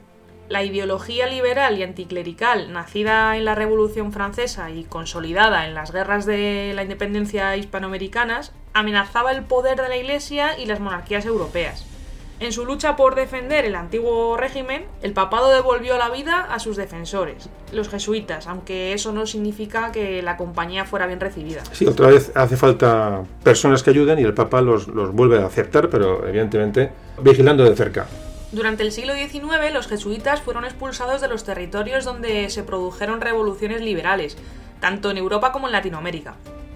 En 1834 de Portugal, en 1848 de Austria, en 1850 de Colombia o en 1852 de Ecuador, entre otros. Pese a todo, la, la compañía siguió creciendo en número eh, e influencia a través de su labor educativa y- misionera, gracias a su cercanía con las élites conservadoras. La gran desigualdad social y económica, consecuencia de la revolución industrial, hizo que los intelectuales jesuitas pues abordaran la cuestión obrera desarrollando el concepto de justicia social, digamos, sentando las bases para la futura doctrina social de la Iglesia. Sí, aquí ya estamos hablando en plena revolución industrial, ya es de tiempos más cercanos, eh, que los jesuitas se alinean ¿no? con, con, bueno, con las capas más, más desfavorecidas y que bueno, aquí dan, dan otro giro que, que, bueno, que, que sucede aquí con este, con este momento de, de auge industrial en Europa. Perdona, Cristina, sigue, sigue. Yo te voy interrumpiendo, voy, a, voy apostillando porque se me ocurren un montón de ideas, pero Perfecto. ves. Y es en, en España, eh, tras ser readmitidos por el general Franco, eh, pues habían sido nuevamente expulsados por el gobierno izquierdista de la Segunda República, los jesuitas se unieron al movimiento obrero y sindical, eh, dándole la espalda a la Iglesia Católica, que colaboraba con el régimen de Franco, abriendo ya una brecha con, con la Santa Sede. Con el Papa, claro, claro. Esto sucede ya en pleno, en pleno siglo XX. El Papa Juan XXIII convocó en 1962 el, el Concilio Vaticano II, en el que se promulgó un decreto sobre el, el derecho de las personas a la libertad religiosa. Se abandonó el latín como lengua oficial de culto, acercando la liturgia a las personas, y se declaró la opción preferencial por los pobres y, y la defensa de los marginados. Sí, lo que estamos hablando. Eh, hay un dato importante que creo que se te ha escapado y es en el año, o sea, el Concilio Vaticano II, que es un hecho importantísimo del año 1962, ese mismo año ocurre otro hecho importante a nivel universal, año 1962. Mm, ¿Se te ha pasado por alto? Quizá el nacimiento de José Carlos. Eh, bien, bien, bien. Es, joder, qué habilidad, esto no estaba preparado. Qué nivel. Joder, madre mía, madre mía. Bien, jugado, bien, me- Cristina, me la he bien. jugado, me la he jugado. Bien, Cristina, bien, bien. Puedes, puedes continuar, puedes continuar. Gracias. Lo- Digo, ¿qué, qué le pasa a este hombre? El Concilio Vaticano II marcó un punto de inflexión definitivo en el, en el catolicismo. Y fruto de estos debates surgió en América Latina una nueva corriente cristiana marxista, la teología de la liberación, que se, se posicionó en contra de las dictaduras militares y a favor de los movimientos políticos populares de liberación de, de los años 60, 70 y 80. Bueno, esto vosotros tampoco lo habéis vivido mucho, pero la teología, la teología de, la, de la liberación fue un buen movimiento importantísimo en, en Hispanoamérica y bueno, tuvo, y tuvo repercusiones, todo llevado por los, por los jesuitas, hubo, bueno, eh, hubo crímenes, bueno, bueno, esto ya invito a, las- a la gente que no este tema no lo tenga, no lo sepa, que investigue sobre los, jesu- los jesuitas y la teología de la liberación, todo lo que se produjo nomás no hace, no hace demasiado tiempo. Ya digo, los, los jesuitas dan un giro absolutamente eh, eh, radical a, a su manera de, de- de entender la religión y la manera de, de evangelizar, que, este, ya- que su punto más álgido es este, ¿no? la teología de la, de la liberación. Pero la Cristina, sigue, sigue, que esto es parte es muy, muy interesante. Los jesuitas se volcaron en el apoyo a las comunidades eclesiales de base en Iberoamérica y defendiendo la justicia social. Esto significó la apoteosis de la orden. que a mediados de los 60 llegó a tener más de 36.000 miembros repartidos por todo el mundo. Qué barbaridad. En este marco es elegido como padre superior el jesuita vasco Pedro Arrupe, que profundizó aún más en el giro progresista de la, de la compañía, afirmando que existía un vínculo inseparable entre la fe y la justicia. En esos años, los jesuitas se opusieron a las dictaduras en Argentina, Chile, Colombia, Nicaragua, Honduras y El Salvador, llegando a participar incluso en los movimientos revolucionarios guerrilleros. La llegada al poder del Papa polaco Juan Pablo II en 1978 modificó la relación de la Santa Sede con la compañía. Juan Pablo II dio un giro a la visión geopolítica del Vaticano. Las tendencias marxistas de los jesuitas provocaron tensiones con Roma hasta que en 1981 enferma gravemente el padre Arrupe. El Papa propicia el nombramiento de un nuevo padre general de los jesuitas, Paolo Deza. Los jesuitas, no sin desacuerdos, eh, aceptaron con obediencia la decisión papal y dos años después el Papa permitió convocar nuevas elecciones en el seno de la compañía. O sea que hubo ahí una- una- un, un entendimiento, ¿no? Hubo- estaban condenados a entenderse, ¿no? Esa, esa- Efectivamente. La congregación general eligió al padre Kolbenbach, un sacerdote holandés alejado de la teología de la liberación. Y su misión, pues, fue propiciar un mayor acercamiento con la Santa Sede y Kolbenbach lideró la, la orden durante algo más de dos décadas, con prudencia y discreción, evitando mm, pues, nuevos enfrentamientos con Roma. Tras la muerte de Juan Pablo II en 2005, llegó su sucesor, el alemán Benedicto XVI, quien también mantuvo ciertas tensiones con los jesuitas. Y ya llegamos a febrero de 2013, cuando sucede un hecho histórico. El Papa Benedicto XVI renunció al pontificado alegando falta de fuerzas. Y entonces sucede lo inesperado. Tan solo 25 años tras la intervención papal en la compañía y 200 años después de su disolución, el cónclave eligió al primer papa jesuita de la historia, el obispo de Buenos Aires, Jorge Mario Bergoglio. En lo sucesivo, el papa Francisco. Y además, Francisco también sería el primer papa no europeo en más de 1200 años. Es importante el nombramiento del Papa Francisco, como vemos. Y hoy la, la capacidad de adaptación de los nuevos tiempos de los jesuitas les permite continuar su trabajo educativo y de cooperación internacional, eh, creando redes y apoyándose cada vez más en personal laico. Con más de 4.000 centros educativos, 200 universidades, más de 300 ONGs y decenas de, editoriales por todo el mundo, la vieja milicia de San Ignacio de Loyola y nuestro Pedro Páez todavía es una fuerza importante con un papel fundamental dentro de la Iglesia. Pues mucho, muy interesante, Cristina, muy interesante. O sea, me has contado cosas que, desconocía y yo creo que ha sido eh, eso, el, el complemento fundamental para entender eso a, a Pedro Páez y, y su origen religioso, el, con, el jesuita. Yo creo que nos ayuda mucho y sobre todo hemos conocido eh, elementos que, ya digo, que son, son paralelos a la historia, que, que sí, bueno, que también es importante no mm, salirnos del tema que estamos tocando y aprender cosas nuevas, como siempre. Cristiano, un millón de gracias. Un placer. Y como con Javier, nos veremos pronto por aquí, espero. Seguro que sí. Venga, hasta luego, Muchas Cristina. gracias, hasta Adiós. luego.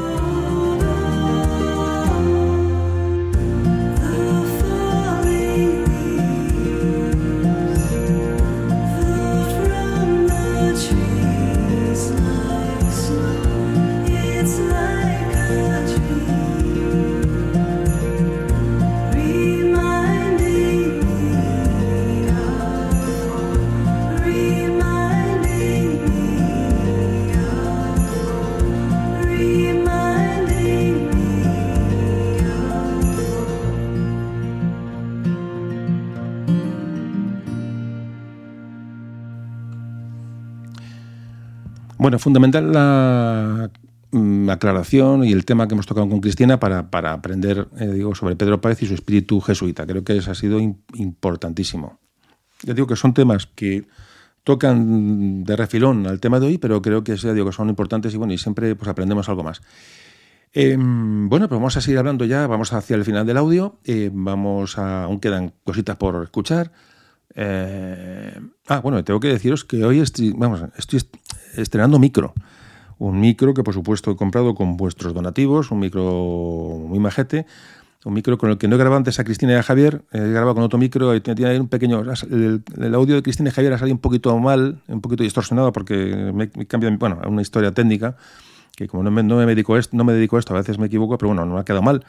Pero esta, esto que estáis escuchando ahora mismo grabado con esta mm, voz que tengo yo tan, tan, tan agradable, pues es con un micrófono nuevo que, cuando llegue a dominar y a calibrar bien, pues me saldrá un todavía mejor. Pero yo creo que está quedando la, la- está haciendo alguna prueba y este micro está francamente bien. Sobre todo evita ruidos exteriores. Bueno, es un tema que ya os contaré. Pero sí que es que os contaré muchas cosas, pero no puedo, no puedo enrollarme.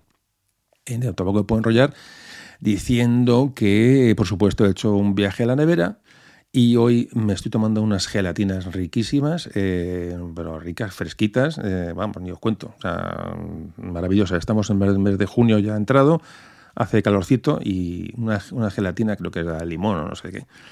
eh, ha caído antes de empezar a hablaros del micro y de lo que viene hasta y lo que viene ahora. La nevera que no falte.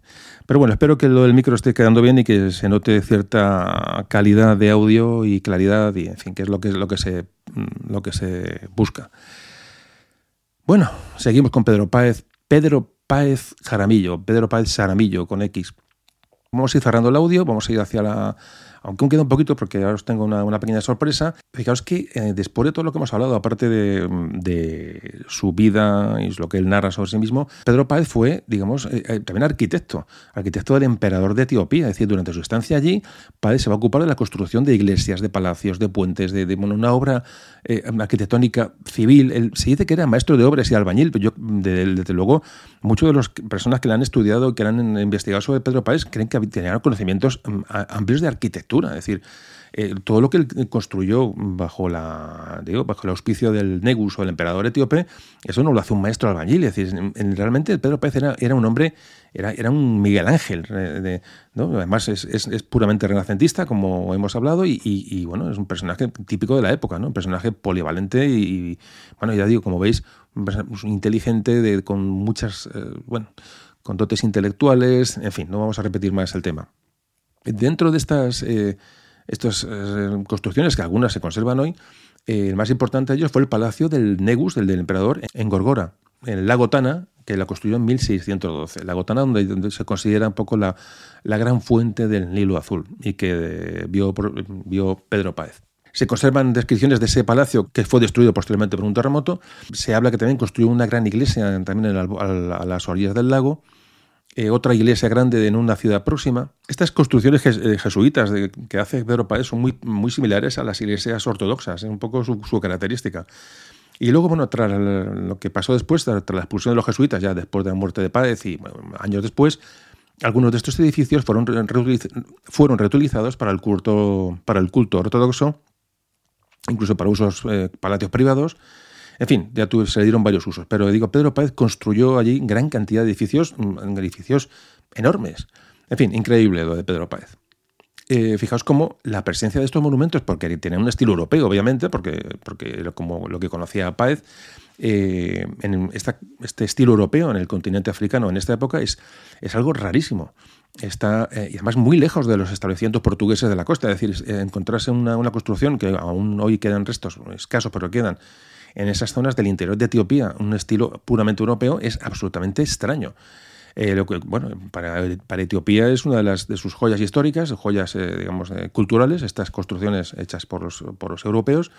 Y además también, bueno, hay, hay muchos turistas que van a Etiopía simplemente por ver esto, porque realmente es absolutamente único, ¿no? Y sobre, mm, bueno, y hablar sobre la obra de Páez, no podemos dejar a Páez sin hablar de su obra, la historia de Etiopía. Es la, esta gran obra que escribe Páez y que es la que nos va a ayudar un poco a conocer, bueno, a conocer su- sus viajes, a conocer un poco su vida.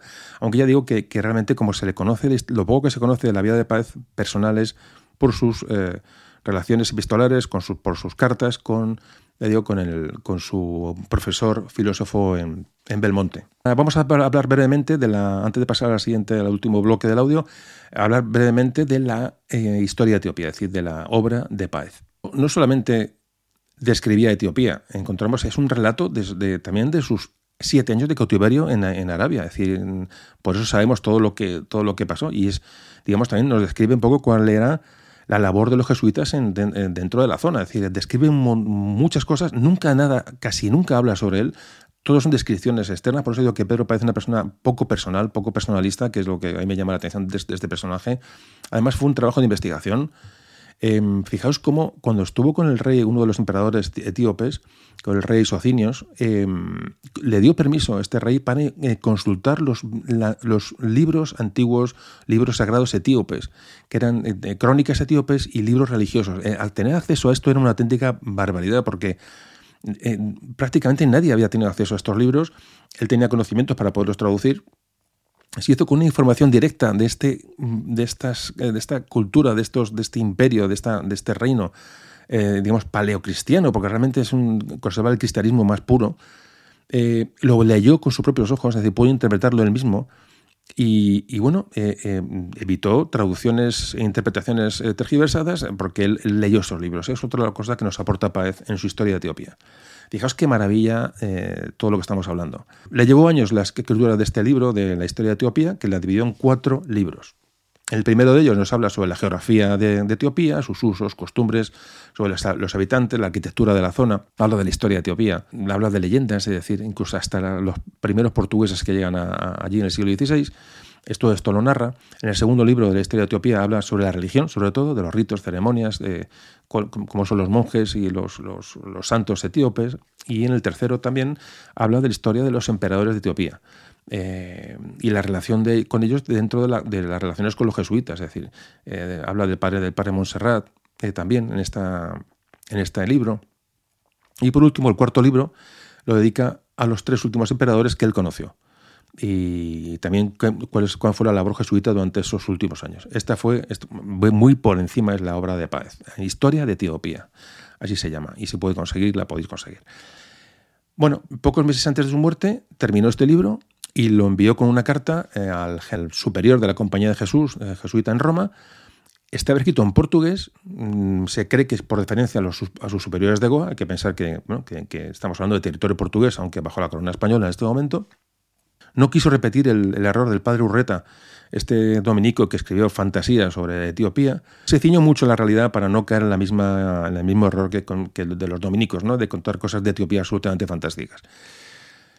Probablemente el manuscrito original de Páez fue enviado a Goa cuando murió y quizás ese es uno de los dos, ejemplares, uno en la, Universidad de Braga, en Portugal, y luego otra copia en Roma. La que está en Portugal, que parece que ese manuscrito fue el primero que él, mandó y que se llevó, llegó hasta Portugal, y hay una copia de él que está en Roma, ya digo, que fue el que descubrió el investigador Camilo Beccari entre 1905 y 1906, a principios del siglo XX, y que fue el que descubrió la figura de, de Páez, de Pedro Páez Jaramillo. Este investigador, digo, muy a principios del siglo XX, que descubrió este libro y, claro, tiró del hilo y encontró, pues, digo, a Pedro Páez detrás, ¿no? Un personaje olvidado, mmm, prácticamente sin mencionar, y solo que algunos mmm, escritores posteriores mmm, tocaron algún fragmento de su obra y, y bueno, poca, poca cosa. Mm, Por fin, en el 2001, hace unos años, el, el escritor Javier Reverte escribió, mm, el, ya, fallecido, escribió el libro Dios, el Diablo y la Aventura, que por fin puso donde debía a, Pedro Páez. Ya digo que el, redescubrimiento de Páez es de hace 20 años eh, y por eso es un personaje que, bueno, que valía la pena tratar. Y entonces, eh, yo un día que estaba aquí aburrido, hace nada, pues, pues nada, eso que te levantas por una mañana y dices, vamos a ver, ¿qué hacemos hoy? Y le dije a mi mujer, oye, vamos a ver Olmeda de las Fuentes, el pueblo de Pedro Páez. Digo, estaba preparando el audio, digo, vamos allí, simplemente por verlo. O sea, sin ninguna intencionalidad ninguna, es decir, ir allí a, pues a, pasar el día, a comer por allí, a ver cómo era aquello. Simplemente, bueno, pues un viaje cultural y, y bueno, eh, ya que estaba preparando el podcast, tenía curiosidad por ver cómo era Olmeda, Olmeda de las Fuentes. Y, pero ya digo, sin, sabiendo, sabiendo que allí no iba a encontrar nada, pero bueno, me, me fui para allá. Y casualmente llegué, pedí información en el ayuntamiento y nada, y muy amablemente, muy amablemente me atendieron y me, eso pregunté, mira, ¿alguien aquí del pueblo que sepa de Pedro Páez para que, bueno, pues si hay algo que ver aquí? Digo, estoy interesado en el tema y tal. Ah, pues mira, que está aquí, eh, está Miguel, que está casualmente está aquí, que es un, bueno, que es, vive en el pueblo, pero viene de vez en cuando y justamente está aquí. Si quieres le llamamos, tal, tal. Me dieron el teléfono de Miguel, de Miguel Alonso, y sin comer ni verlo, eh, resulta que me encuentro con una de las personas, evidentemente, que más saben sobre Pedro Páez, eh, es un exalcalde de, de Olmeda de las Fuentes, y tuve con una conversación asombrosa. Eh, eh, a mí me encanta, por supuesto, ya, ya he tenido el personaje más o menos en sangre y estuvimos charlando un ratillo allí y nos tomamos una, una cerveza, un, un día espectacular que nos hizo. Fui con mi mujer y pasamos un rato súper agradable con él. Y luego al final pues le pregunté si podía grabarle algo y con un móvil pues él accedió y súper amable, pues grabamos un poquito una pequeña conversación de, con, con Miguel Alonso, que es una de las personas que más, que más conoce la historia de Pedro Paz. Y entonces no, mm, yo me lo hablé con él, me encantó, pero no quería privaros vosotros de, de, de- eso, de la charla con esta persona y, y como siempre digo, compartir lo que eh, voy conociendo y voy sintiendo cuando, cuando indago en estas historias. ¿no? Así que aquí os dejo con la, entre- bueno, entrevista, ¿no? con la charla, que, que digo, que el atraco que le hice a, a Miguel Alonso sobre, ya digo, sobre Pedro Páez. Venga, os dejo, os dejo con, la, con la charla. Bueno, pues estamos en Olmeda de las Fuentes. Y estamos aquí, por casualidad, hemos encontrado pues, aquí a, un, bueno, a, un- a una de las personas que más conoce y más ha investigado el tema de, Pedro Páez. Eh, es Miguel Alonso, que bueno que fue que es ex- exalcalde de, de la Olmeda de las Fuentes y se ha dedicado a investigar el personaje bueno llevo con él aquí charlando un ratillo eh, aquí a la- en, un, en un sitio muy agradable del pueblo aquí con una cerveza adelante y me llevamos un rato de charla súper interesante y le he pedido por favor lo que no pensaba hacerlo he venido aquí de visita y me he encontrado con él de casualidad si no hubiéramos hecho de otra forma la grabación pero aquí con el móvil en mano y tal vamos a grabar un poquito bueno que simplemente preguntarle eh, una primera oh, ¿qué tal Miguel? ¿cómo estamos? Bien, muy bien. Eh, primero, eh, digamos, ¿qué, mm, ¿qué relación se conoce del- pueblo de Olmeda de las Fuentes con Pedro Páez? Es decir, ¿cómo sea, eh, ¿cuál es la relación con Pedro Páez? Y luego, digamos, ¿qué ha hecho el pueblo? Que me consta que hay muchas actuaciones para revitalizar la figura de, de Pedro Páez. ¿Qué nos puedes contar de esto? Bueno, yo creo que el primer historiador que habla de, de Páez y que viene aquí y da una charla es el misionero comboniano Juan González Núñez. Él escribe eh, en la editorial Mundo Negro y, y escribe eh, un capítulo en, en- en- en- en varia- en- en un libro que luego va modificando eh, en la década de los, de los 90. Y, y- pero el personaje que más, o el, el autor que más nos influyó fue Javier Reverte. Javier Reverte. Javier Reverte vino y presentó el libro eh, Dios, el Diablo y la Aventura aquí en el pueblo. Entonces es el que eh, nos dio a conocer eh, a este personaje tan, tan singular, ¿no? y tan polifacético y tan... ¿Esto en qué año, de qué año estamos hablando cuando ocurre esto? Más o menos. 2001. En 2001. En 2001. Entonces, eh, en, 2000, eh, eh, en 2003 se cumplían 400 años de la entrada de Páez en Etiopía y entonces se organizó una expedición para hacer la ruta de Páez y, eh, en la que colabora el ayuntamiento. Ajá. Pero bueno, yo soy alcalde en 2007, en 2006 escribo un libro donde ya meto un, un capítulo sobre Páez, pero a partir de que eh, cojo la alcaldía me doy cuenta de que el personaje eh, tan un personaje tan importante no puede quedarse así. Eh, Se, ve- se da la confluencia de dos cosas negativas.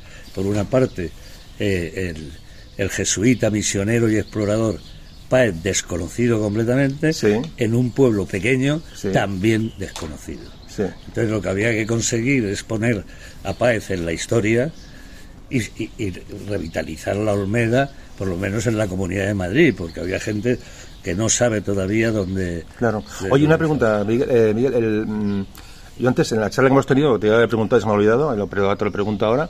Eh, ¿cuándo, se, ¿Cuándo cambia el nombre del pueblo de Olmeda de la Cebolla a Olmeda de las Fuentes? En, en, en 1954. O sea, al 54, bueno, pues ya hace tiempo. ¿Y quién, quién es? Eh, bueno, es que eh, eh, en el siglo en el siglo XV, XVI, cuando se pone Olmeda de la Cebolla, eh, bueno, es uno, un, un atributo de abundancia, de riqueza, ¿no? Pero en, en el siglo en el siglo XX ya lo que provoca es la risa de los pueblos colindantes. Ah. Entonces este alcalde, Ricardo González, pues decide cambiar eh, el nombre. Entonces se barajaron varias fórmulas y, y al final se optó por Olmeda de las Fuentes. O sea, que ya, ya alguien conocía en el 54, ya alguien conocía la historia de Pedro Páez, lógicamente. Yo creo que no. Ah, ¿no? En el 54 no. Pero quiero decir, el nombre de Olmeda de las Fuentes viene por las fuentes del Nilo. No. Ah, ah, No, no, no tiene nada que ver. oh, pero pero, pero se, pero se- se ha aprovechado. la has conectado. porque mi libro se va a titular Olmeda de las Fuentes del Nilo. Ah, yo está, que pensé que alguien dijo, bueno, se le cambia el nombre por Olmeda de la, de la Cebolla, por Olmeda de la- o sea, que es de las fuentes, porque es una zona que estamos aquí. Sí, pues tiene muchas Tiene- fuentes no, no, el término. sí, sí, sí, Esto es un- el prototipo de una alcarria, Mm. que está el, el llano, que es tierra, piedra car- eh, caliza, Mm. el, el valle, que va a acabar, eh, bueno, la ladera, que va a acabar en un riachuelo. Eso es, eh, es una zona rica, en agua, o sea, que aquí... Entonces, o sea, cuando llueve, se filtra el agua a través de las laderas y va allí, pero mucha de ella se mete dentro y sale por diferentes sitios. Pues no sabes, en la cantidad de sitios que he leído, que se llama Olmeda de las Fuentes por la fuente del Nilo. O sea, mira, pues, mira, pues más. Sí, sí, lo- aquí cada gente tiene su imaginación. Mira, pues hemos, hemos, hemos destapado un- Fue- un- una errata. Javier Reverte, Sí. eh, en su libro El diario, de- El diario de la aventura, no sé si por la página 15 al principio, Sí. dice que el pueblo debería llamarse Olmeda de las Fuentes del Nilo. Debería llamarse. Debería claro, llamarse. ahí viene. claro. Y entonces yo no cambio el nombre del pueblo, lo Sí. que hago es poner el- eh, ese título un poco en homenaje. Sí, en a- homenaje, claro, claro. eh, Pues que- libro. pues queda bonito. Pues yo pero, bueno, estaba convencido que alguien le puso el nombre. Ya me extrañaba que en el 54, el 54 alguien ya supiera sobre la historia, claro. Vale. bueno, pues. Ha sido un desconocido absoluto. Totalmente, claro, claro, No claro. figuraba en las enciclopedias en ningún sitio. Sí, sí, sí, sí. Hasta que empieza a removerse a partir de González Núñez y de y, y de este hombre, de, de, de Reverte. Porque eh, hablábamos aquí en nuestra charla previa que, claro, uno de los hándicaps de, de esta historia de Pedro Páez fue que era, era eh, estaba bajo el reinado de Portugal, Portugal en el momento que se vuelve a independizar del- de la corona española. Claro, es un personaje español, lo va, Sí. lo va a tapar, ¿no? Bueno, mientras si- sigue dependiendo de, de la corona española Portugal, vale. Mm. Pero en el momento en que consigue la, la independencia, eh, lo que no quiere es que un, un jesuita español se lleve los méritos del descubrimiento de las fuentes del Nilo o, de la, o, o del libro que escribe la historia de Etiopía, Mm. porque los sucesores lo que hicieron es partir de- del libro de, Claro. Incluso alguno de ellos aconsejó su publicación, pero luego se retractó. Ajá. Y entonces no, no se pudo publicar. Sí, sí. Pero seguimos hablando Sí, claro. con las cosas que se han hecho en este pueblo. Entonces, en 2014 se celebró el 450 aniversario del nacimiento, que del nacimiento de Pedro Páez y de la independencia de la villa como jurisdicción argelaina, porque Páez nace el mismo año de la De independencia. la independencia de la, de la villa. Entonces De- de- celebramos la- eh, las dos cosas. Ajá. Y si algo había que, una de las cosas que se le debía a Páez es que no había ni una calle, ni un monumento, nada que hiciera referencia. Entonces se ha puesto la plaza de Pedro Páez con un edificio. Ayer se inauguró el auditorio Pedro Páez. Sí. ¿eh? Y al final, pues acabaremos poniendo todas las calles con el nombre de Con el- Pedro pero- sí, yo pensé que no iba a haber, pensé que no iba a haber nada de venir aquí de visita absolutamente, vamos, casual y no, no esperaba encontrar a Miguel. Y la verdad es que he visto que el, el pueblo tiene una serie de información, pues un pueblo muy, es un pueblo pequeño. Entonces, claro, es un pueblo tan pequeño que te sorprende, bueno, que es un pueblo precioso, por cierto, o sea, un pueblo precioso, que animo a todos los madrileños que están cerca y no madrileños a venir a echar un vistazo. No hay mucha información porque realmente, claro, no hay, no, no hay vivienda de Pedro Páez, la información, pero bueno, es- el visitar el sitio ya vale la pena y sobre todo, bueno, hoy esta charla aquí que estamos teniendo con nuestro amigo que es una, una maravilla. Y luego, bueno, hay, hay un auditorio, eh, ¿qué me han dicho el ayuntamiento? Que han, han, han declarado hijo, hijo predilecto de la ciudad. al- Sí, se le ha nombrado a Javier Reverte hijo predilecto de, de la ciudad. Ajá. Es decir, eh, creo que, que el valor más importante que tiene el pueblo es precisamente la existencia del jesuita. Sí. Y él nos lo eh, nos facilitó su conocimiento Claro, y, y bueno, creo que se merecía claro que sí. eso. Entonces yo en el libro también le, le- se lo dedico a él. Claro. Pues y luego, bueno, ya para ir acabando, bueno, podemos estar aquí tres horas hablando, vamos, yo me lo estoy pasando muy bien hablando con, con Miguel porque es una maravilla. Eh, ¿Qué recomendamos a la gente? ¿Qué, digamos, qué literatura o qué, qué bibliografía puede consultar para, para ahora nos hablas del libro que vas a editar ahora en breve? ¿Qué, aparte de tu libro que lo vas a comentar ahora mismo, ¿qué, ¿dónde la gente puede encontrar información de Pedro Páez? ¿En, li- en, eso, en bi- bibliotecas o en librerías? ¿Qué hay? En bibliotecas sí, es decir, la historia de Etiopía de Páez, que, que es una novela de caballería, es, a- al fin y al cabo. Tiene, tiene una parte que es traducción del, del lenguaje Get de los etíopes, eh, cosa que nunca agradecieron los jesuitas portugueses, ese trabajo que había hecho de traducción al portugués de la lengua sagrada etíope, eh, pero luego te cuenta su aventura con Antonio Monserrat, cómo entra en Etiopía, y eso parece más de un, de un libro de ciencia ficción Sí, que... sí, sí, sí, sí, esto. sí. Hombre, el libro quizá eh, más completo y, y- y sin tener un, un, eh, sin ser demasiado científico es el de Dios, el diablo y la aventura de Javier Reverte. De Javier Reverte. Lo que no sé es si está agotado o no. Ajá. Bueno, y ahora háblanos de tu libro que está que sé que estás recopilando, eh, que- se va a editar en octubre, me has dicho. Eh, Cuéntanos un poco. Bueno, yo desde que me metí en, el, en llevar el ayuntamiento y descubrí la figura de Pedro ha absorbido. Entonces, eh, creo que, te- que debía, es decir, es casi como un deber para mí el, el unir al pueblo con Páez en todas las facetas posibles, ¿no? No es un libro científico, es un libro que cuenta la historia de Páez y las conexiones que pueda tener a lo largo de los años con el, con el libro. Y luego añado matices, porque todos los historiadores eh, cuentan... Sí, porque, me, tienen- has, y me has- tienen- porque me has comentado ahora que te pregunto también, por- ya por inquietud personal, si eh, Páez había estudiado en Coimbra. Me has dicho que estuviste en Coimbra y que hay muchas dudas ¿no? de que, de que Sí. una cosa que se da por hecha parece que no es así, ¿no?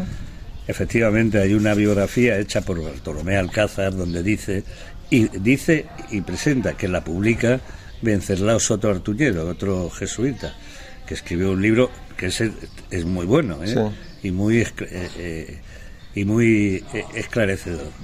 Entonces ahí, pues eh, eh, cuenta en, en- en- en la biografía eh, la, la- la historia de Páez. No Ajá. sé si habías preguntado eso. No, no, no, estaba preguntando, no, eso, que, que lo, el tema de, de Coimbra, que habéis estado, Ah, sí. que habéis estado investigando cosas y has, has descubierto, evidentemente, cosas que se han dado por hechas, como eso que me has contado de las fuentes del Nilo, que no es por la fuente del Nilo, y lo de, que, que he leído, he leído por ahí que eso, que todos dan por hecho que estudió en Coimbra, y sin embargo, eh, sí he encontrado a alguien, algún historiador, que pone dudas en eso, y tú me has dicho que efectivamente, y además has- y has estado en Coimbra Sí. investigando. Sí. Y Bartolomé Alcázar pone que estuvo y, y presenta un documento del 84, de 1584, donde está matriculado Pedro Páez en Villarejo de Fuentes, en el noviciado que tienen los jesuitas en, en Villarejo de Fuentes. Entonces de ahí luego estudió en, en- eh, en- con los jesuitas de Belmonte, En Belmonte. que Mm. es donde conoce a, a- a su preceptor Tomás de Turén, con, lo que, con el que mantendrá una correspondencia muy, muy, muy extensa. Sí, de, de donde se ha sacado mucha información sobre su historia, ¿no? Sí. De Pedro Páez, gracias a esas cartas, ¿no? Sí, en esas cartas sale eh, todo, todo lo que Páez cuenta de sí mismo. Que es, que sí, que es pocas veces, además, porque es un personaje que no habla de sí mismo, ¿no? Es un No. personaje...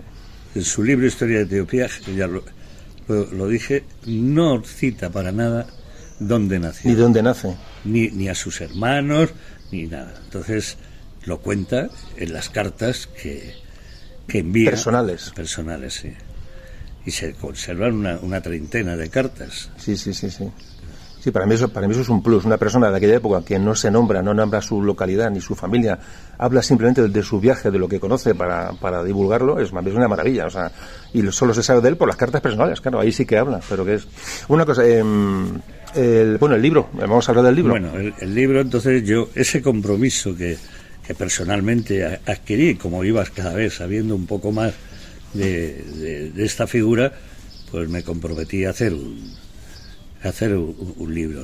No, de hecho, no una obra científica, sino una obra divulgativa. divulgativa, sí. ¿Y, cu- y cuándo sale? ¿Eso cuándo sale y cuándo, cuándo se va a poder comprar? Sale eh, en octubre. En octubre se podrá.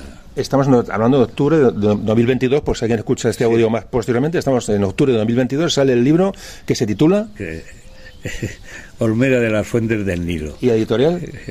La editorial es eh, Ediciones del Viento de Eduardo Restas. Ediciones del Viento, la, eh, Olmeda de las Fuentes del Nilo. Pero Bueno. no lo busquen ahora, que no, No, está. no, aún no está. En, estamos hablando, esto estamos grabando hoy en últimos de mayo del 22, saldrá en octubre. Bueno, pues ya, dando estas fechas, ya la gente que lo escuche puede saber cuándo buscarlo.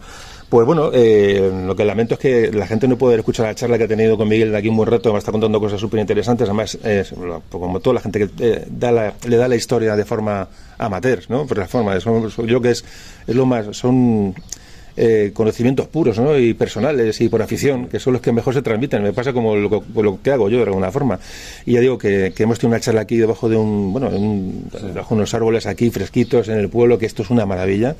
Y hemos pasado un rato súper agradable. Yo agradezco a Miguel que me haya atendido porque he venido esta mañana, he preguntado al ayuntamiento y dice, sí, hay un Miguel tal que está por aquí. digo, oye, por favor, le puedo. Y eh, ha salido de su casa, me ha atendido, ya digo, sin concertar, con- sin concertar con él ninguna eh, entrevista previa ni visita nos ha atendido aquí. Estoy con mi mujer aquí, estamos los tres disfrutando de la charla.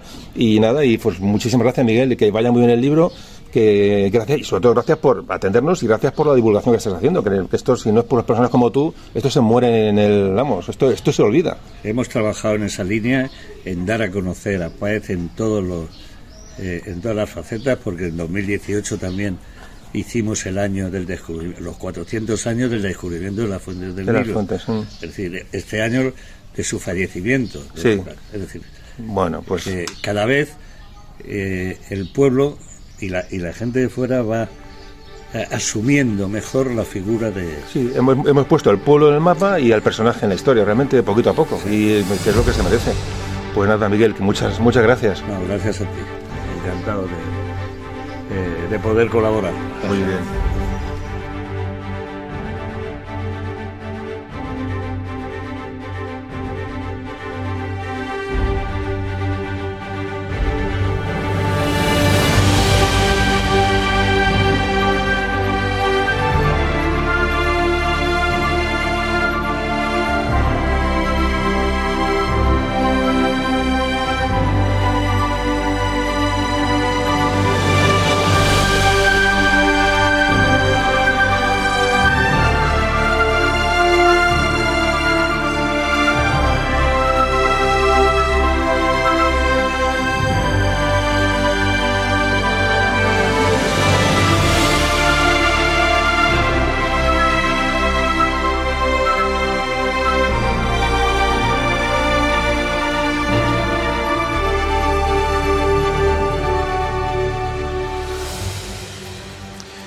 Muchas gracias a, Miguel Alonso. Ya digo que os ha hablado de su libro y espero que os sirva de ayuda, que lo podéis comprar y vale la pena porque es un personaje, ya digo, que Pedro Paez que merece la pena conocer y tenemos a esta persona que se ha interesado, como veis en él, durante años. Es un- ha investigado mucho, de hecho, me contaba que había estado en Coimbra, en la Universidad de Coimbra, investigando la posible.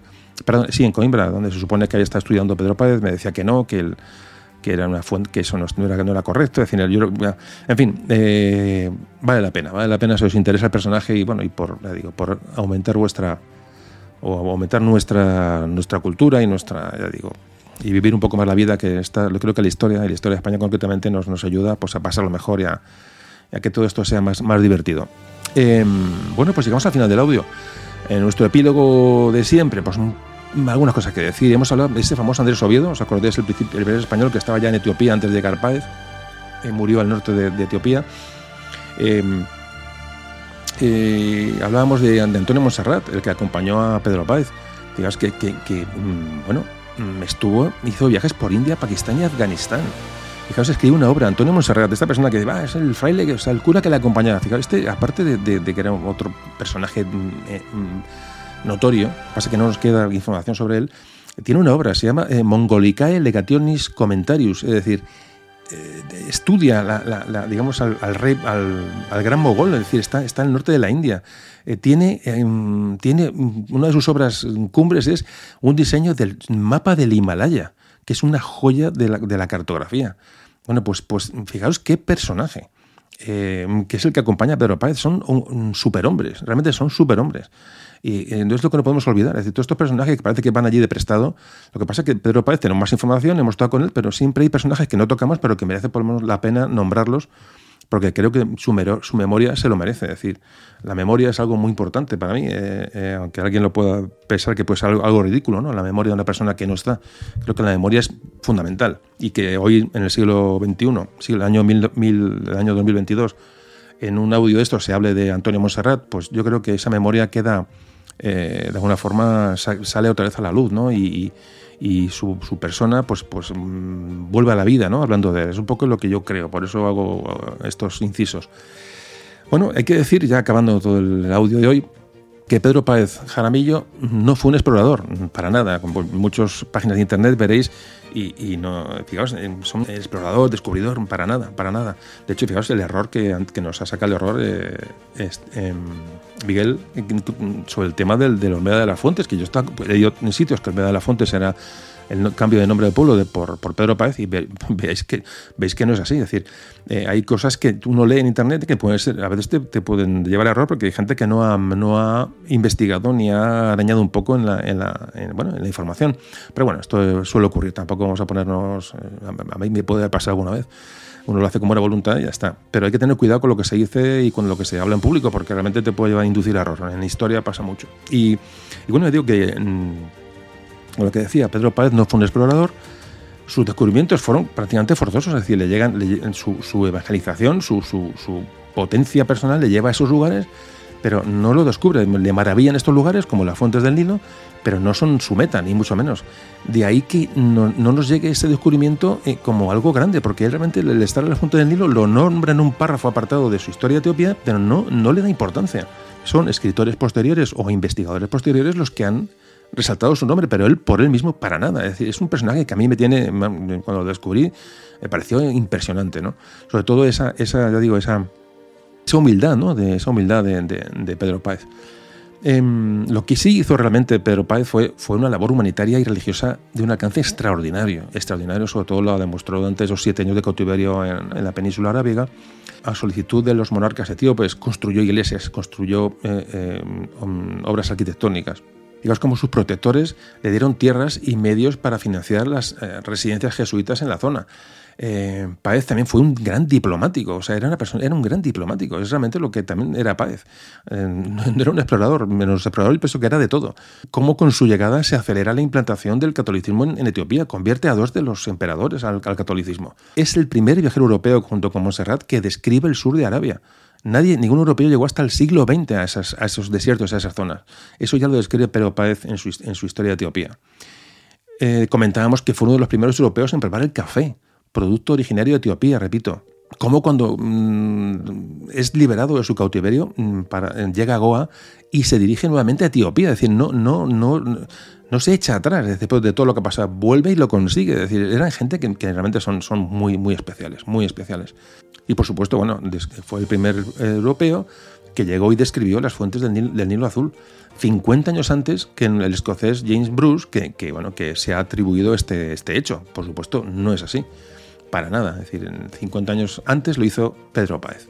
Descubre las fuentes del Nilo Azul, que como antes comentaba Javier, realmente son las fuentes que nutren del, del 80-90% del caudal al Nilo, es decir, las fuentes más, más importantes. Me parece fundamental ese dato de conocimiento del Nilo su capacidad para aprender lenguas, para, para traducir, para, para leer las crónicas antiguas. Eh, Repito, aprendió persa, aprendió árabe, aprendió mm, otras lenguas locales de Etiopía, eh, el guiz, el, el, amarico, son, son lenguas que ahora mismo nos suenan a, nos suenan a chino, ¿no? Eh, nunca mejor dicho. Eh, como hemos visto, eh, fue arquitecto, eh, fue un hombre, un hombre renacentista, un hombre humanista. Su curiosidad no tenía límites, un hombre súper curioso. Y su capacidad de aprendizaje que le acompañaba, pues, pues todavía, todavía más, más inigualable, ¿no? Un personaje, Pedro Páez, un personaje universal, jesuita, como antes nos, ya hemos hablado de los jesuitas, entregado, muy entregado a los demás, muy entregado a la divulgación, sin personalismos, a mí es lo que me llama mucho la atención. Solo sabemos de él por sus cartas personales. A mí cada día me atraen más estos personajes fuera de, de, eh, personajes mm, de la humanidad, ¿no? transversales, gente que, bueno, da la casualidad que es español y por eso estamos hablando de él, que tenemos también, evidentemente, recordar que es español nos une más a este personaje, obviamente, pero, pero no tiene nada que ver, es un personaje que, que, que tiene que ser conocido, digo, eh, eh, a nivel mundial, y no, y no lo es, obviamente, y, por suerte lo estamos conociendo ahora mismo en, digamos, en, España, ¿no? como antes decíamos, su muerte se produjo recién acabado su libro. eh, en ese libro que decimos que, nace en parte para rebatir esas ideas fantasiosas que daba el, el dominico Urreta, el padre Urreta, y se cree que, bueno, que fue atacado en, en 1622 por unas fiebres, eh, se cree que posiblemente fue fiebres de malaria, en, Gorgora, a, orillas del lago Tana, la que se considera fuente del Nilo Azul, en algún lugar desconocido, allí yace el cuerpo, los restos de, Pedro Páez Jaramillo. Fue sucedido por un otro jesuita, un portugués, eh, Alfonso Méndez, que contribuyó, bueno, pues a más que a otra cosa, a desmoronar la obra de Páez. Antes hablamos del tema.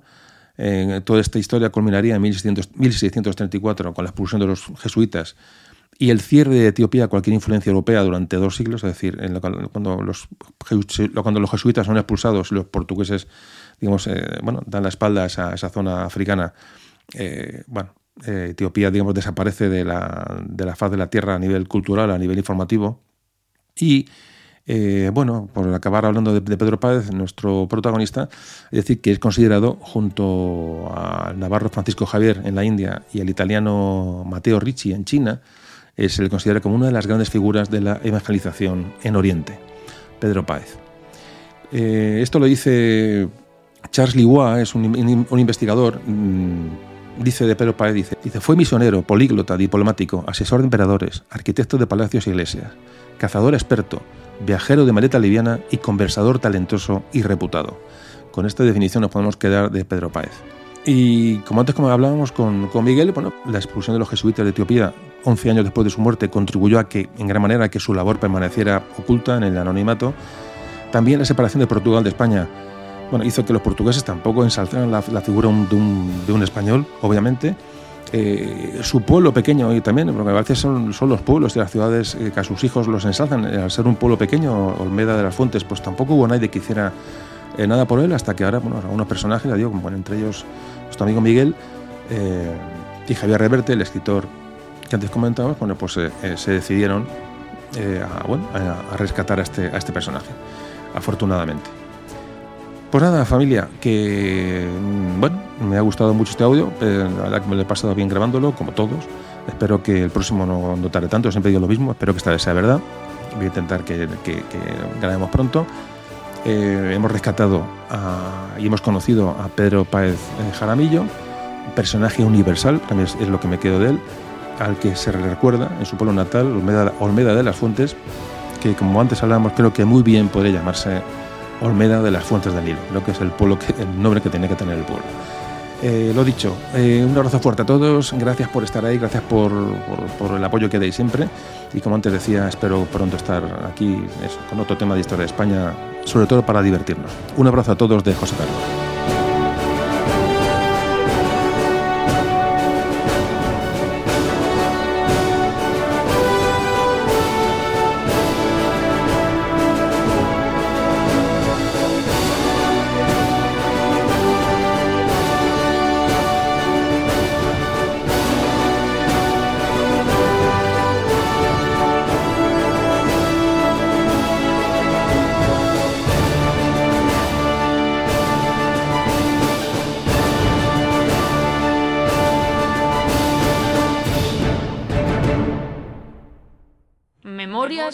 Memorias de un tambor.